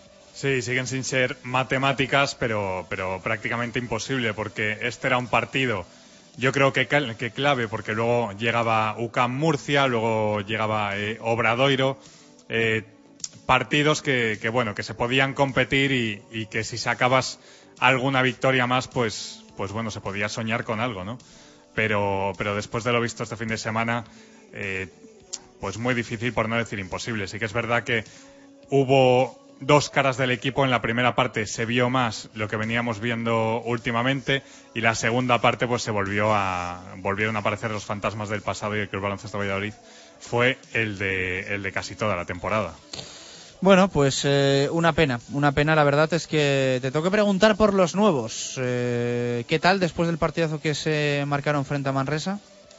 Pues la verdad que mal. Los dos nuevos, eh, en general el equipo no estuvo bien y bueno, pues en concreto, porque me preguntas por los dos nuevos, pues pues sí que muy mal los dos, porque Lamont Mac no estuvo acertado, incluso eh, Ricard Casas le recriminó algún algún mal tiro, alguna mala elección eh, durante el partido y Armon Johnson pues no supo dar ese, ese refresco que sí que estaba dando últimamente a, Pepe Pozas. Eh, pero ni mucho menos fueron los culpables, porque, eh, bueno, pues ya para entrar a analizar el partido, eh, sí que es verdad que ambos equipos, no solo el Club Baloncesto Valladolid, salieron sin tensión, de ahí, bueno, los parciales eh, de anotación de Alex Mumbrú y Omari Johnson, que fue prácticamente, pues, eh, un duelo de, pistoleros, eh, Mumbrú nueve puntos y Omari Johnson ocho puntos en los primeros diez minutos, estuvo bien Pepe Pozas y poca historia más tuvo. Se acabó 24-24, eh, con igualdad en el marcador. El segundo cuarto pues fue algo más trabado, pero sí que fue parecido. Eh, hubo un parcial inicial de 0-6 para el Club Baloncesto Valladolid, que bueno, que hacía, hacía ver ciertas esperanzas de que, de, bueno, de lo que habíamos hablado, que, que se podía conseguir la victoria, pero nada, rápidamente lo contrarrestó Bilbao con un gran eh, Germán Gabriel y Mumbrú, que al final fueron los mejores, no solo del partido, sino de la jornada. Eh, bueno, el final de cuarto, pues de nuevo volvió a decidir Germán Gabriel con cuatro puntos consecutivos y se llegó así al 43-41, tan solo dos puntos de diferencia. Vamos a escuchar las eh, palabras de Ricard Casas, que decía esto una vez finalizaba el partido en rueda de prensa. Bueno, tercer periodo. De tercer periodo hemos empeza- empezado con un ritmo eh, bajo. En, parte, en parte hemos tenido dos o tres ataques bien jugados que no hemos metido y bueno, no pasa nada. Eh, la reacción tenía que haber sido otra atrás en defensa y el no meter y no hacer eso eh, ha derivado en un, en un parcial importante donde hemos anotado muy pocos puntos en los primeros cinco minutos. Mm, de manera más global, eh, hemos jugado todo lo duro que teníamos que jugar en la zona para poder defender un equilibrio importante que Bilbao Basket tiene en el poste bajo con, con Mumbro y con Germán Gabriel. El equipo no ha actuado fuerte allí. Eso ha permitido que ellos dominaran un equilibrio básico del juego, que es el poste, con lo cual han dominado un ritmo de juego. Y si no hay una actuación más fuerte y más agresiva, pues acabas con el tercer periodo que hemos acabado, que ha marcado el ritmo ya de, del encuentro. Sí, es difícil, difícil, es difícil, eh, pero bueno, o sea, eh, eh, es lo que hay. Nosotros no, no vamos a acabar, no vamos ahora a empezar a, hablar de dificultades cuando las hemos tenido todo el año, las hemos afrontado. O sea, ahí no vamos a entrar. Porque cuanto más difícil lo hablemos, más difícil será. Seguimos peleando, hoy había que pelear más, habrá que pelear más el próximo día y no tenemos otra, o no tenemos otro discurso, ni hemos tenido ni lo tendremos. Lo citaba Casas, ¿no? Eh, Marlo, el, el ritmo de Bilbao en el tercer cuarto sentenció al, al Club Baloncesto Valladolid. Sí, eso es. Queríamos escuchar a Ricard Casas porque él mismo ha resumido eh, lo que ha sido la segunda parte del partido. Eh, empezaron tras el descanso mal los dos equipos, pero muchísimo peor el Club Baloncesto Valladolid, que tan solo consiguió anotar dos puntos en los primeros cinco, tres minutos, eh, con muchas pérdidas, con Armon Johnson de nuevo de base no sabiendo distribuir el juego, con muy malas elecciones y, y bueno, pues cuando más lo necesitaba su equipo, ese movimiento de balón, pues eh, llegaba y, y sin ningún pase, pues, pues ejecutaba algún lanzamiento, malos lanzamientos, como digo. En el minuto 29 se llegó al 62-48 más 14, que, que ya rompió definitivamente el partido porque el último cuarto no tuvo historia. Sí que es verdad que al comienzo eh, del último envite hubo ciertos atisbos eh, con Pepe Pozas que, que de nuevo pues destacarle porque, porque hizo un partidazo, a pesar de que no pudo sacar eh, como otras veces lo mejor de sus compañeros, eh, pues de nuevo el mejor. Y sí que es verdad que metió un triple que, bueno, que dio cierta esperanza eh, a esa remontada, pero, pero se quedó en eso. eh, fue nada, simplemente un atisbo porque Bilbao rápidamente lo contrarrestó. eh, de nuevo con Raúl López, que, venía lesionado y, que hizo un partidazo. Si no en estadísticas, en cuanto a repercusión en el juego. Ganó Murcia a Basconia, ¿no? Quizá una de las sorpresas que a nivel clasificatorio hizo bastante daño al Club Baloncesto Valladolid, más todavía de lo que de lo que estaba. Bueno, sorpresa por la clasificación de, de UCAM Murcia, que está antepenúltimo, está el 16avo, eh, pero tampoco tanto por el estado de forma de, de, de, bueno, de, de caja laboral, eh, de laboral cucha, perdón. Porque ya sabemos que, que el equipo vitoriano lleva una temporada bastante aciaga y ha bajado bastante sus, pre- sus prestaciones. Eh, aún así, pues otro, otro palo más de cara a esos equipos que están a continuación del Club Baloncesto Valladolid, que tampoco estaban sumando victorias eh, y que eso te daba cierta esperanza de cara a escalar alguna posición, eh, por lo menos una, esa que decimos de, de por lo menos quedar penúltimos, pero, pero nada, eh, como decimos, pues otra de las esperanzas que se diluyen, la Bruisador sí que perdió y se destituyó a Borja Comenge, o sea que, que bueno, es lo único que queda. Va a ser Murcia el próximo rival, ¿no? Sí, Murcia próximo rival. eh, veremos si el equipo vuelve al nivel que ha dado en los últimos partidos o si volvemos a ver, eh, pues como digo, como se ha visto en este último partido, pues de nuevo eh, atisbos de lo que de lo que ha sido toda la temporada. De nuevo un jugador se ha, vuel- se ha vuelto a poner las botas. Esta vez fue fueron dos, porque fue Alex Mumbrú, 32 puntos, 6 rebotes y dos asistencias para 33, ni más ni menos, de valoración, y Germ- Germán Gabriel, que también sumó 31. Contra Ocam Murcia, eh, pues ya yo creo que es, que es la última bala que, tiene el Club Baloncesto Valladolid. Si no se gana contra Ocam, a pesar de, de que siga habiendo opciones matemáticas, ya sí que podemos decir que es completamente imposible, si no lo es ya. Bueno, pues así está el Club Baloncesto Valladolid con la derrota en Bilbao. Eh, tenemos que cerrar contando lo que se entiende, yo creo, como una buena noticia, ¿no? Y es una inminente renovación en el, en el conjunto morado. Sí, esta misma tarde lo va a anunciar el conjunto de Ricard Casas, que es la renovación del capitán de Iván Martínez para la próxima temporada. Y yo creo que una buena noticia tanto para el club como para el jugador, porque eh, bueno, el jugador es un, un jugador de la casa, eh, un jugador que ha demostrado pues que, siente los colores. Y para él es una buena opción el continuar aquí en Valladolid, ya sea en LEV o sea en, en Liga Andesa, porque si bien no lo está haciendo mal en el Club Baloncesto Valladolid, pues yo creo que es un jugador más de, LEV, eh, sí que podría llegar a interesar eh, a algún equipo de, de Liga Andesa, sobre todo por su intensidad defensiva, pero, pero bueno, yo creo que la mejor opción para él es, es continuar aquí, porque bueno, pues hay esa pequeña esperanza de seguir, de seguir en Liga Andesa por lo que pueda pasar por los- con los equipos que, pues que no puedan ascender eh, eh, para la temporada que viene. Y, bueno, pues esto que vemos todos los años. Bueno, pues eh, mañana imagino que escucharemos a Iván Martínez, que será uno de los protagonistas en la atención a los, a los medios. Para para terminar, eh, quería destacar pues que Mamadou Sam, nuestro protagonista de la semana pasada, al finalmente jugó únicamente dos minutos, a pesar de que habíamos dicho que podía jugar más.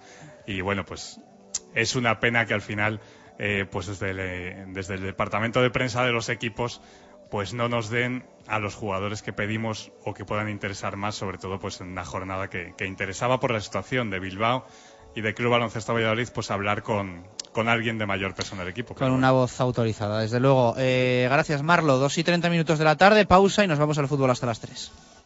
Radio Marca Valladolid, 101.5 FM.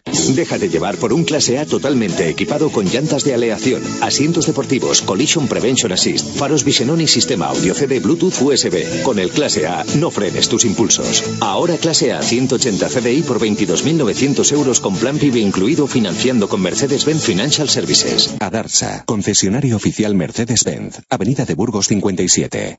Ansecanal, empresa nacida en el Parque Tecnológico de Buecillo, le ofrece servicios cualificados de instalación de canalones, impermeabilizaciones, trabajos en vertical y mantenimiento de comunidades. Contacte con nosotros en el Parque Tecnológico de Buecillo, apartado de correos número 55 o en el teléfono 607 30 41 55. Ansecanal, trabaje con la garantía de profesionales.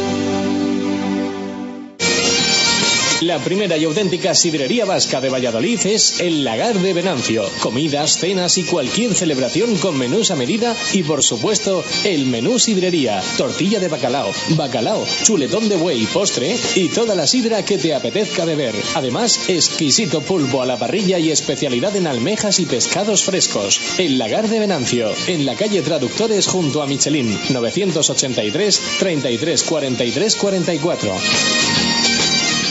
Sistema anticolisión frontal activado. Escudo de protección inteligente activado. Asistente de aparcamiento automático activado. Recibiendo llamada del exterior, señor. Aceptar. Cariño, acuérdate de comprar el pan. Lo mejor de la ciencia ficción en la vida real. Nuevo Nissan Qashqai, la experiencia urbana definitiva. Nissan Innovation That Excites. E Andeilo Motor, Avenida de Gijón 92, Valladolid. Llega a Valladolid la Asociación Nacional de Fútbol 7 de la mano de Futsalva.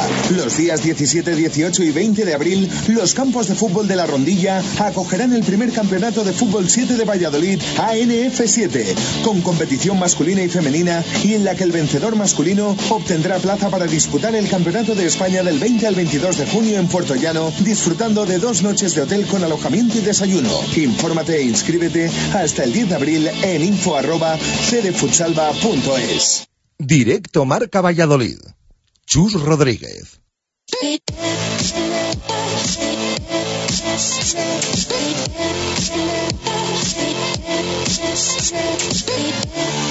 Subidos en un Nissan Daylo Motor, concesionario Nissan en la avenida de Gijón, nos vamos al fútbol.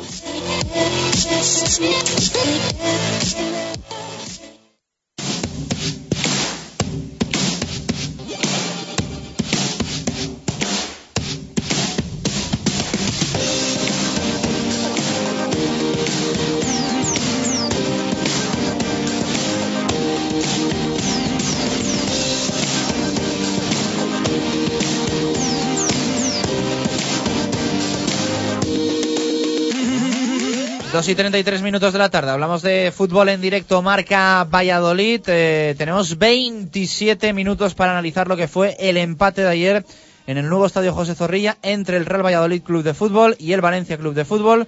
0-0 final, decimotercer empate de la temporada del conjunto blanquivioleta, que no le sirve de mucho, eh, pero que al menos le saca de los puestos de descenso, en los que había caído una vez eh, había comenzado el partido del viernes entre la Unión Deportiva Almería y el Club Atlético Sasuna, que se saldó con victoria del, eh, del conjunto rojillo por 1-2. Osasuna, el equipo de Javi Gracia, va a ser el próximo rival del Pucela el viernes a las 9 de la noche y en el Sadar. Así que vamos a hablar del Valencia, de Osasuna, de todo, con Javi Heredero como siempre. Javi, ¿qué tal? Muy buenas, ¿cómo estamos? Buenas tardes. Bueno, yo creo que podemos hacer buen análisis porque ayer estuviste malito en la cama con el Sí. termómetro, así que viste el partido por la tele, yo lo vi desde el campo Sí. y siempre parece que, que genera diferentes sensaciones, ¿no? Un partido a través del televisor que, que en directo.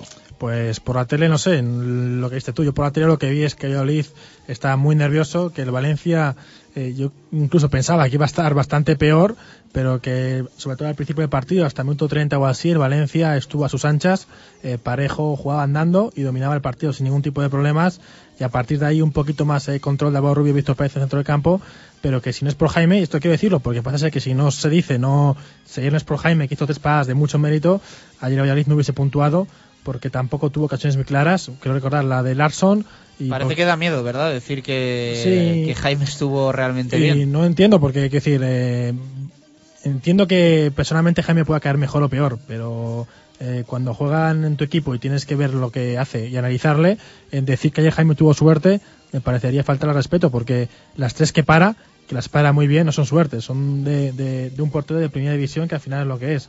Si esa de ayer lo hace Mariño, que no es por comparar, pues si lo hace Mariño, la grada corea su nombre. Ayer lo hizo Jaime y la grada como que tampoco supo valorar lo que el buen trabajo que hizo. Es mi opinión personal, ¿eh? Lo que Bueno, vi yo desde desde allí me dio la sensación de que sí que se aplaudían las acciones de Jaime, pero no sé, ¿eh? pienso Sí, yo. No, sí, bueno, no no sé creo que haya nada en contra de Jaime.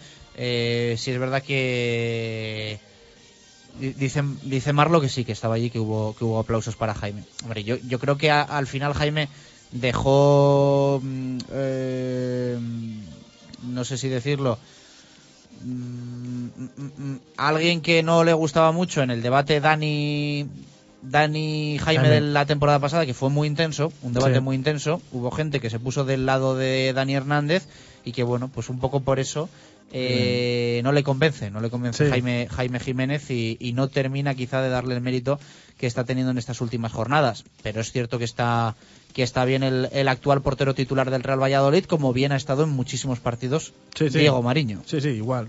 Creo que en este caso sí que este año, no es por comparar, pero este año tenemos bastante mejor portería que el año pasado, porque a mí Dani me parece bastante más flojo que Sí, Diego y y, que, yo creo que el año pasado era una cuestión de fallos y esta temporada es no es de eso. Es decir, el, el Real Valladolid no, no considero que tenga un problema ni muchísimo menos en la portería que el año pasado el año pasado sí que sí que le costó algún punto Sí, yo creo que- bueno, el problema lo generó el propio Jukic cuando cambió a Dani por Jaime, que fue una decisión que, bueno, queda dentro del vestuario, pero que deportivamente para mí no tuvo mucho mucha razón porque no me pareció realmente muy justa. Pero bueno, vamos al partido de ayer.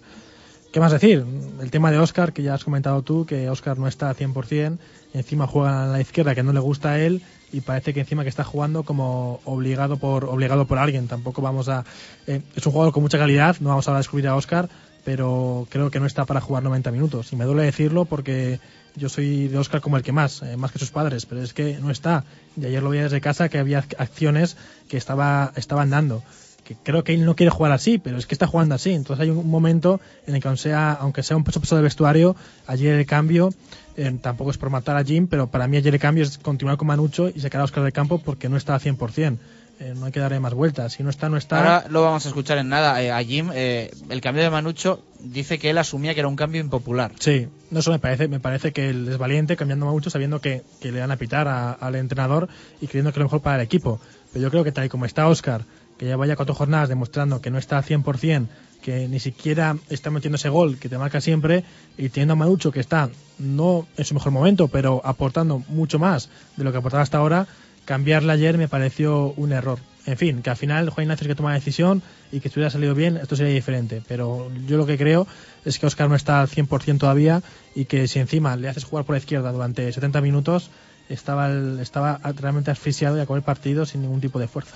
Yo también tengo un poco la, la percepción de que con Oscar, bien o mal, el equipo genera más. Mm, No sé por qué, pero creo Sí. que el equipo tiene más ocasiones claras. El problema es que no se marcan y que a Oscar se le van controles que el año pasado eran goles Es que- directamente. es que ayer o sea, hubo- controles. Ayer tuvo uno para plantarse solo Sí. delante de Guaita Ese. que eh, Es que era tan fácil para si él. me lo ponen, no se le ve la cara ni el dorsal y me dicen, este es Oscar González, te digo, no me lo creo. Sí, eso es. es. es impropio de él ese control que hace. Es un control para controlar con la izquierda, orientado y pegar con la derecha. Que era, es algo que Oscar sabe hacer, porque yo sabe hacerlo porque lo sabemos. Pero pues Es no. que de hecho, eh, me atrevería a decirte que la, la temporada pasada, te digo, algún jugador para jugarse las ocasiones más claras, eh, más eh, de mano a mano, Sí, y te digo, González. siempre. Sí, sí. Y es que está, a, a día de hoy no te lo puedo decir. No, de una porque idea. es que no marca ni una. Tampoco sabía quién decir, la verdad, porque tampoco estamos como para elegir mucho más, pero creo que no diría Oscar. Porque otra cosa que quiero comentar también, porque si no, sé que no hay que a lo mejor, eh, pero lo de Jeffren es una cosa ya que es para. No está en forma, lleva cinco partidos, pero. Decepcionante, sí. Decepcionante Jeffrey esperaba Suárez. mucho más, ¿eh? Mucho, mucho más de que Jeffrey Suárez. le, le teníamos en mente como un revulsivo para la segunda vuelta y no está. Y más por la actitud que tiene muchas veces. No que está es físicamente, no. Una actitud que parece que es- incluso que está como pasando del partido. Ayer me, me pareció que. Yo, ah, mi opinión, mi opinión, no creo que sea una cuestión de pasotismo. Creo que es que va con miedo a, A romperse. a lesionarse. Sí, también, eh, eso también lo he leído, sí, porque cuando corre, corre como un poquito como a saltos, corre rarísimo, no corre naturalmente, corre como temiendo a una, a una lesión. Pero si tienes a un jugador en esas condiciones, es mejor no, no darle como ayer otra vez 70, mi- 70 minutos. Aguántale hasta que No, vaya pero el problema es que es lo que tiene Juan Ignacio Martínez. Ayer se lesiona Daniel Larson y bueno, tampoco es que haya muchas opciones. Es Sí, que Zacarías Verdic, eh, pues bueno, hizo el partido que hizo en, en Sevilla. Yo creo que, que ese partido le hizo a nivel personal él a sí mismo un flaco favor y bueno, pues al final Juan Ignacio en esas posiciones es que tiene Sí, opciones con los dedos contados y, y yo creo que ninguna le termina de, de satisfacer y convencer. Eso está claro, porque era o Jeffren o Omar, que últimamente cuenta mucho menos y que a la grada le gusta todavía menos, o Verdic, que desde ese día de Sevilla no había vuelto a jugar. Eso sí, ayer jugó Verdic, como siempre, cuando juega de interior juega mucho mejor y lo hizo realmente bien. Pero bueno, en fin, al final es que son esos detalles que cuando Larson realmente está jugando al 100% y está siendo casi el mejor del equipo, tiene ese- esa mala suerte que es una lesión de un, un balonazo y tiene que ser sustituido en el, en el 20 cuando casi había metido gol incluso después de ser lesionado. Así que al final son De hecho, ayer eh, dos de los tres cambios que hace el Real Valladolid son obligados. El de Daniel Larson y el de Álvaro Rubio, que estaba con molestias y que Jim reconoció en rueda de prensa. Le vamos a escuchar también que bueno que, que había llegado a la concentración eh, con problemas y que hubo que infiltrarle para, Sí. Para jugar. Eso no lo entiendo por el hecho de que el juez le preguntamos por Álvaro Rubio y Juan Ignacio nos comentó que estaba 100%. Y dijo que eran problemas diferentes, ayer en rueda de prensa, lo vas a escuchar, él dejó claro que eran problemas diferentes a los que venía Ah, bueno, arrastrando. vale, en ese caso supongo que habrá sido algún tipo de lesión el viernes o el, o el sábado. Eh, bueno, otro problema más para Álvaro Rubio que si tiene pocos ya, pues como tenga algún tipo de lesión más. que es pieza clave ¿eh? en, Sí. este, en este Real Valladolid. Eh, vamos a escuchar la valoración de Juan Ignacio en rueda de prensa, decía esto al finalizar el choque. Es difícil ganar partido, pero mm, cualquier manifestación que yo haga hoy aquí, espero que no se malinterprete porque yo creo que demuestro que soy ambicioso y ganador. Pero sí que es cierto que, el rival es el Valencia Club de Fútbol, no estamos hablando de un rival cualquiera también, que cuesta ganarle. Es que viene tocado porque viene de, Europa con 3-0. Yo creo que eso nos ha perjudicado hoy más que nos ha beneficiado. Eh, nos ha perjudicado en todos los aspectos porque ellos también han hecho un partido muy serio en el aspecto defensivo y a la contra nos puede hacer mucho daño.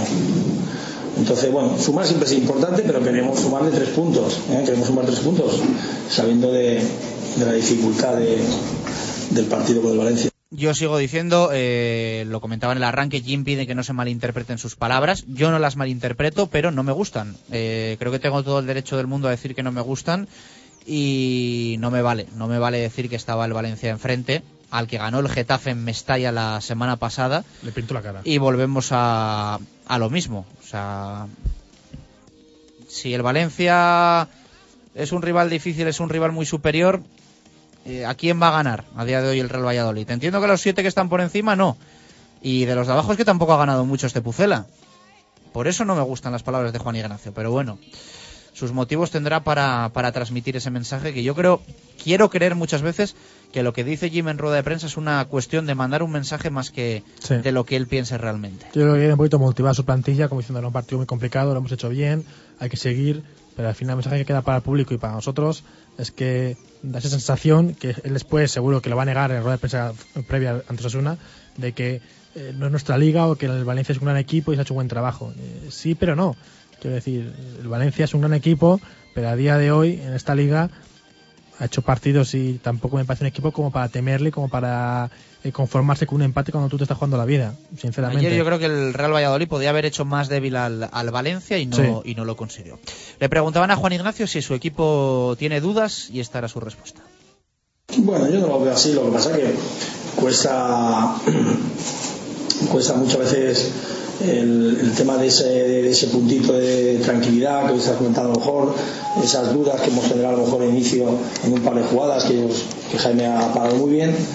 Bueno, pero no se puede entrar en comparaciones con, con los partidos de Almería, además. Juan Ignacio bueno, ha intentado otra vez con el mismo equipo y sabía perfectamente que corría mucho riesgo porque el rival, el rival con en el aspecto táctico podía superar en algunas batallitas que había dentro del campo y lo intentaba corregir sobre la marcha. El alicantino dijo también que había convencimiento de victoria en el vestuario. Hoy también nos ha generado muchísimos problemas, como los han comentado aquí los compañeros. Yo sabía que era para nosotros un partido difícil. Estábamos convencidos que íbamos a ganarle, ¿eh? porque venimos en la dinámica del segundo partido en casa y queremos, bueno, hoy jugamos la, la- la jornada sabiendo todos los resultados, con ese puntito de, de extra de motivaciones que tenemos porque estamos en la zona de descenso y todas esas cosas las que queríamos añadir, ¿no? Bueno, no ha podido ser y hay que felicitar también al- al rival. Y le preguntaban también a Juan Ignacio por la comparativa entre el Real Valladolid y el resto de equipos que luchan por abajo. Un Elche que consigue ganar un poco a la heroica en el tiempo de descuento, un Club Atlético Sasuna que pelea en los Juegos del Mediterráneo para llevarse la victoria, goles, intensidad que por momentos parece le faltan al Pucela. apreciaciones. El partido de esta tarde, también de las 5 que tuve oportunidad de verle, era un partido también cerrado, de dos, jugadores, de dos equipos que se están jugando pues, prácticamente el descenso y fíjate, ¿no? pasado la hora prácticamente, el tiempo de descuento, pues ha ganado el Elche. Es decir, es que ahora los partidos se van a decantar por detalles. Y 13 empates que suma el Real Valladolid. Esto dice Jim sobre ir punto a punto. No, pues eso lo sabemos, eso somos conscientes todo el mundo, somos conscientes todo el mundo. Yo lo decía el otro día. Ojalá este punto sea recordado a final de temporada porque sea importante para la suma de. Pero sí que es verdad que tienes que sumar de tres en tres, está clarísimo. Eh, bueno, tiene que pasar todavía el Real Madrid por aquí, eh, tiene que pasar el Español, Granada y tenemos una serie de partidos. Y ahora tenemos el partido más importante que es el, el viernes otra vez en, en Pamplona, con los Asuna. Y al preguntarle por el estado físico de su plantilla, su respuesta era esta. Eh, reconocía los problemas de Álvaro Rubio. No, esta mañana ha sido justo que ha venido Álvaro, ha venido con una, una molestia. Mister, voy a, por eso he convocado a 19 jugadores.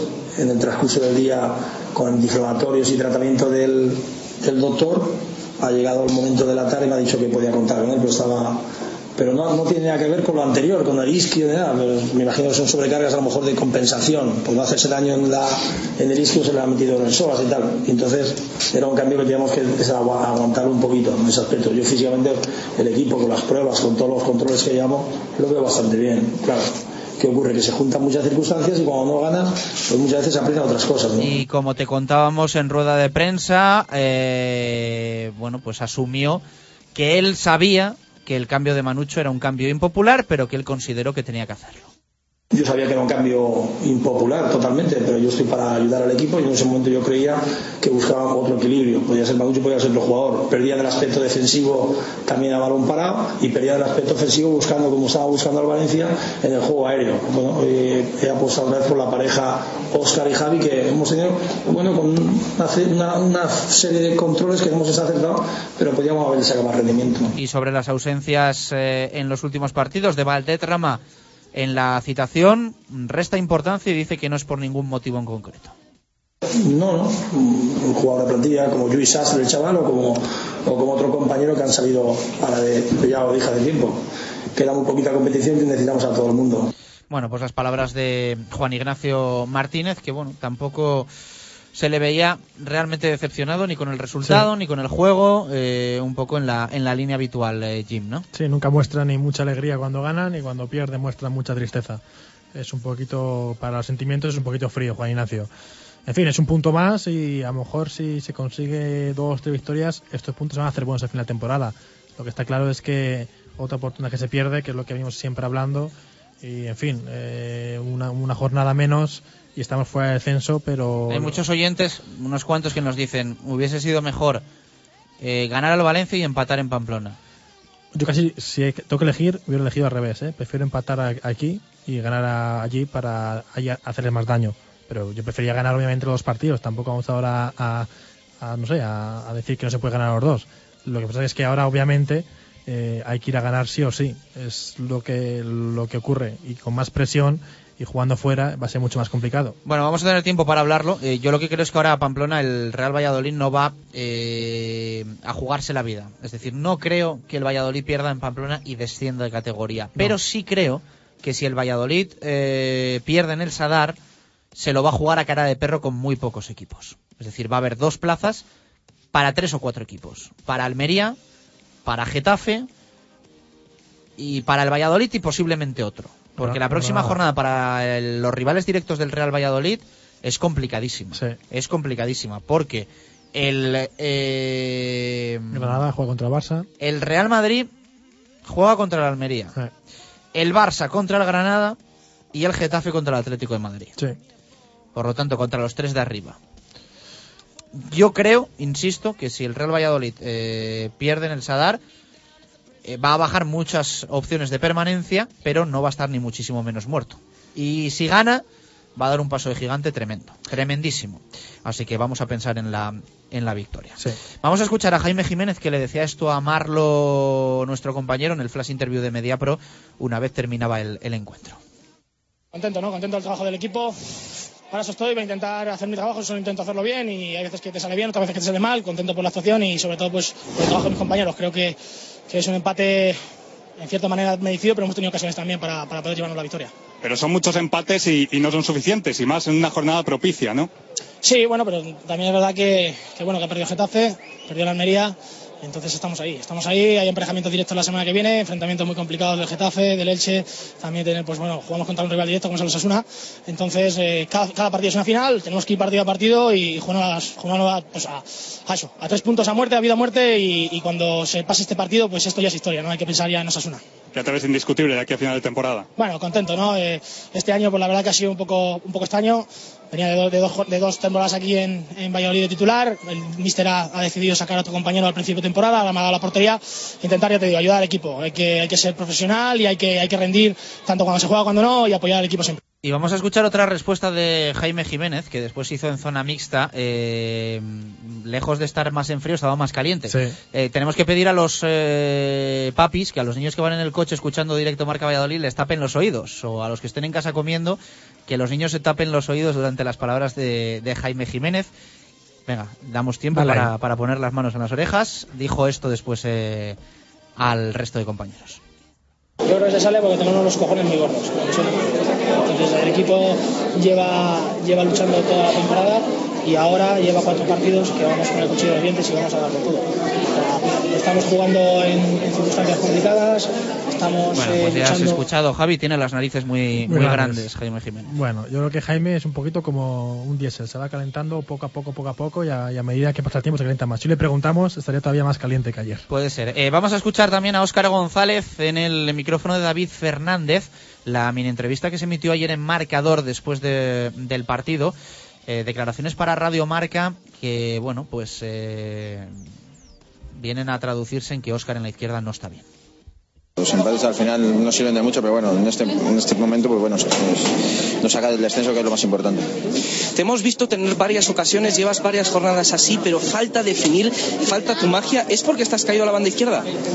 Hombre, está claro que no es mi posición, que juego por porque pues bueno, por necesidad del equipo, pero, pero realmente no es mi posición y, y ahí no me encuentro bien. ¿Cómo lo ves para el Sadar? Pues nos jugamos mucho y, y si ganamos ese partido tenemos muchas posibilidades de salvarnos. Si no, pues tendremos que sufrir mucho. Fegulí en la primera mitad te ha hecho mucho daño, es por eso, ¿no? Falta costumbre defensiva. Sí, sobre todo porque, porque bueno, porque en esa posición pues no sé colocarme bien y al final pues pasa lo que pasa. ¿Qué te parece, Javi? Bueno, no sé, me parece un poquito que al final juegas no por necesidad, sino juegas porque es parte de- del grupo y porque el entrenador cree que, que vas a aportar. No es que no, hay, no es que haya necesidad de que juegues, sino que no sé cómo decirlo. Me parece que está un poco Oscar desacertado. Al final juegas donde te pone el entrenador y no creo que decir que estás un poco perdido. En fin, tampoco me parece que sea tan costoso para un jugador tener que seguir la marca de otro. Personalmente, no sé, es que No me, no me parecen justas tus palabras, te lo voy a decir. Sí. Porque el día que Javi Baraja dijo que no se veía para jugar en el lateral derecho, dijiste que, que hacía bien en decirlo. Sí, bueno, pero me, pa- me parece un tema di- diferente, ¿no? De, de jugar. Bueno, de no un sé. jugador que no ha jugado O en sea, nada. Óscar está jugando en la banda izquierda y dice que no se ve, que no está cómodo, no te gusta que lo diga, y cuando Javi Baraja juega de lateral derecho, hace muy bien y es honrado. O sea, yo creo que o todo o nada. Bueno, pues sí, no, no sé, puede ser, pero es que no, no creo que Oscar, no sé, en, en este momento de temporada tenga que decir que no se ve jugando a la banda izquierda. Quiero decir, Oscar, tienes que jugar. eh, si me dices que te va a poner lateral izquierdo, te diré, hombre, pues me parece un horror, pero tampoco me parece que jugar interior izquierdo sea tan, tan complicado para un jugador como Oscar. En fin, no sé, es lo que yo, yo, creo- creo. Que yo creo que esa actitud que tiene Oscar de no querer estar como un poco negativa, al final en su juego le repercute. Que juega como un poquito a medio gas, como un poquito muchas veces desganado, pensando en que esa no es su posición. Creo que te- tendría que tener una actitud más positiva y al final su juego sería mejor. Es lo que yo opino. Y yo también te digo que siempre lo he dicho que a Oscar le pondría siempre sí o sí donde fuera. Sea por banda izquierda, en la media punta delantero. Eso es indudable. Vamos con respuestas eh, a la pregunta de directo Marca Valladolid, doble en el día de hoy. ¿Cómo valoras el empate de ayer? ¿Te salen las cuentas para la permanencia? Ya sabes que yo digo las cosas. Joder, qué palo. No, hombre, no, te lo digo con cariño, porque es lo que pienso. Prefiero Sí, sí, decírtelo sí. a quedarme callado, porque es. Bueno, yo creo que eh, además de. De lo que yo me doy cuenta, se da cuenta también el oyente. Sí, sí. O sea que yo creo que, que es justo decir. Y si no, ya se dices tú. José Manuel eh, dice, Boskov no vivió la liga de tres puntos, así que ahora punto no ser punto como antes, pero ¿y si al final te salvas por un punto? Ah. Cristian, insuficiente y desesperante. Me sale que la próxima jornada podemos sacar tres puntos al descenso. No voy más allá. Miguel, buen punto. Sufriremos hasta el final. Kiko, viendo el partido, un puntito muy rico. Las cuentas me siguen saliendo. Dependemos de nosotros, que es lo principal. Luis del Pucela, partido a partido. La próxima semana los dos de abajo no puntúan. Esperemos. Si ganamos tendremos mucha permanencia asegurada. Daniel, sumar un punto es bueno frente a rivales directos. Mejor hubiese sido empatar con Osasuna en vez de ir a por los tres puntos al final. Miguel Ángel Salas, me valdría si hubiésemos salido a morder al Valencia, pero no fue así. Con esa actitud, en Pamplona nos comen. José Ignacio, a priori, antes de jugarse, insuficiente, pero después de ver el partido, rescatamos un punto. Me salen las cuentas con 40. Eduardo, no nos llega. Sin juego, sin ideas, sin intensidad y con medio Oscar es imposible. Enrique Aguado, 23. Mereciendo perder, es bueno el empate, pero las cuentas no me salen. Hay que ganar tres partidos y no lo veo claro. No tenemos mister. José Javier Alonso, un punto más válido hoy. Con el corazón salen las cuentas, pero hasta el último segundo, dice culito apretado. Eh, así que esas son las opiniones que nos han llegado hoy a eh, Directo Marca Valladolid. Sergio nos dice, no se puede jugar con Oscar Guerra y Manucho juntos. ¿Quién defiende? Además, Larson es el único que defiende. Deja el puesto a Jeffren, otro que no sabe hacer el repliegue. Javier nos dice, dependerá de lo que hagamos contra Osasuna y Celta, por lo menos el equipo lucha y está teniendo actitud. Sergio Macías, empate bueno porque mereció perder. Para salvarse hay que ganar tres partidos. Lo veo muy difícil porque el equipo no cambia de actitud. Bueno, eh, hoy te he pedido que me hicieses unas cuentas, unos Sí. cálculos, pensando que iban a ser positivos Sí. y que íbamos a dar, a dar un dato de esperanza. Pues no. Así que lo hemos, lo hemos dejado para, para el final, eh, para tener menos tiempo, pero eh, el dato es que, vamos a decirlo así, si fuese al revés diríamos lo contrario. Eh, el dato sirve de poco, pero es que si se diesen los mismos resultados en los seis partidos, en las seis jornadas que quedan, para todos los equipos que luchan por la permanencia, el Real Valladolid descendería, ¿no? Sí, descendería, pero con, con todo. Resúmenos un poco los datos, hombre. Pues quedaría que el Getafe conseguiría de aquí tres puntos, eh, se quedaría con 34, nosotros conseguiríamos 4 con 35 y de ahí habría un corte porque Almería tendría 7 puntos más, que serían 37, Elche 39, Granada 40, Z 43 y Osasuna con 11 puntos en estas 6 jornadas 44.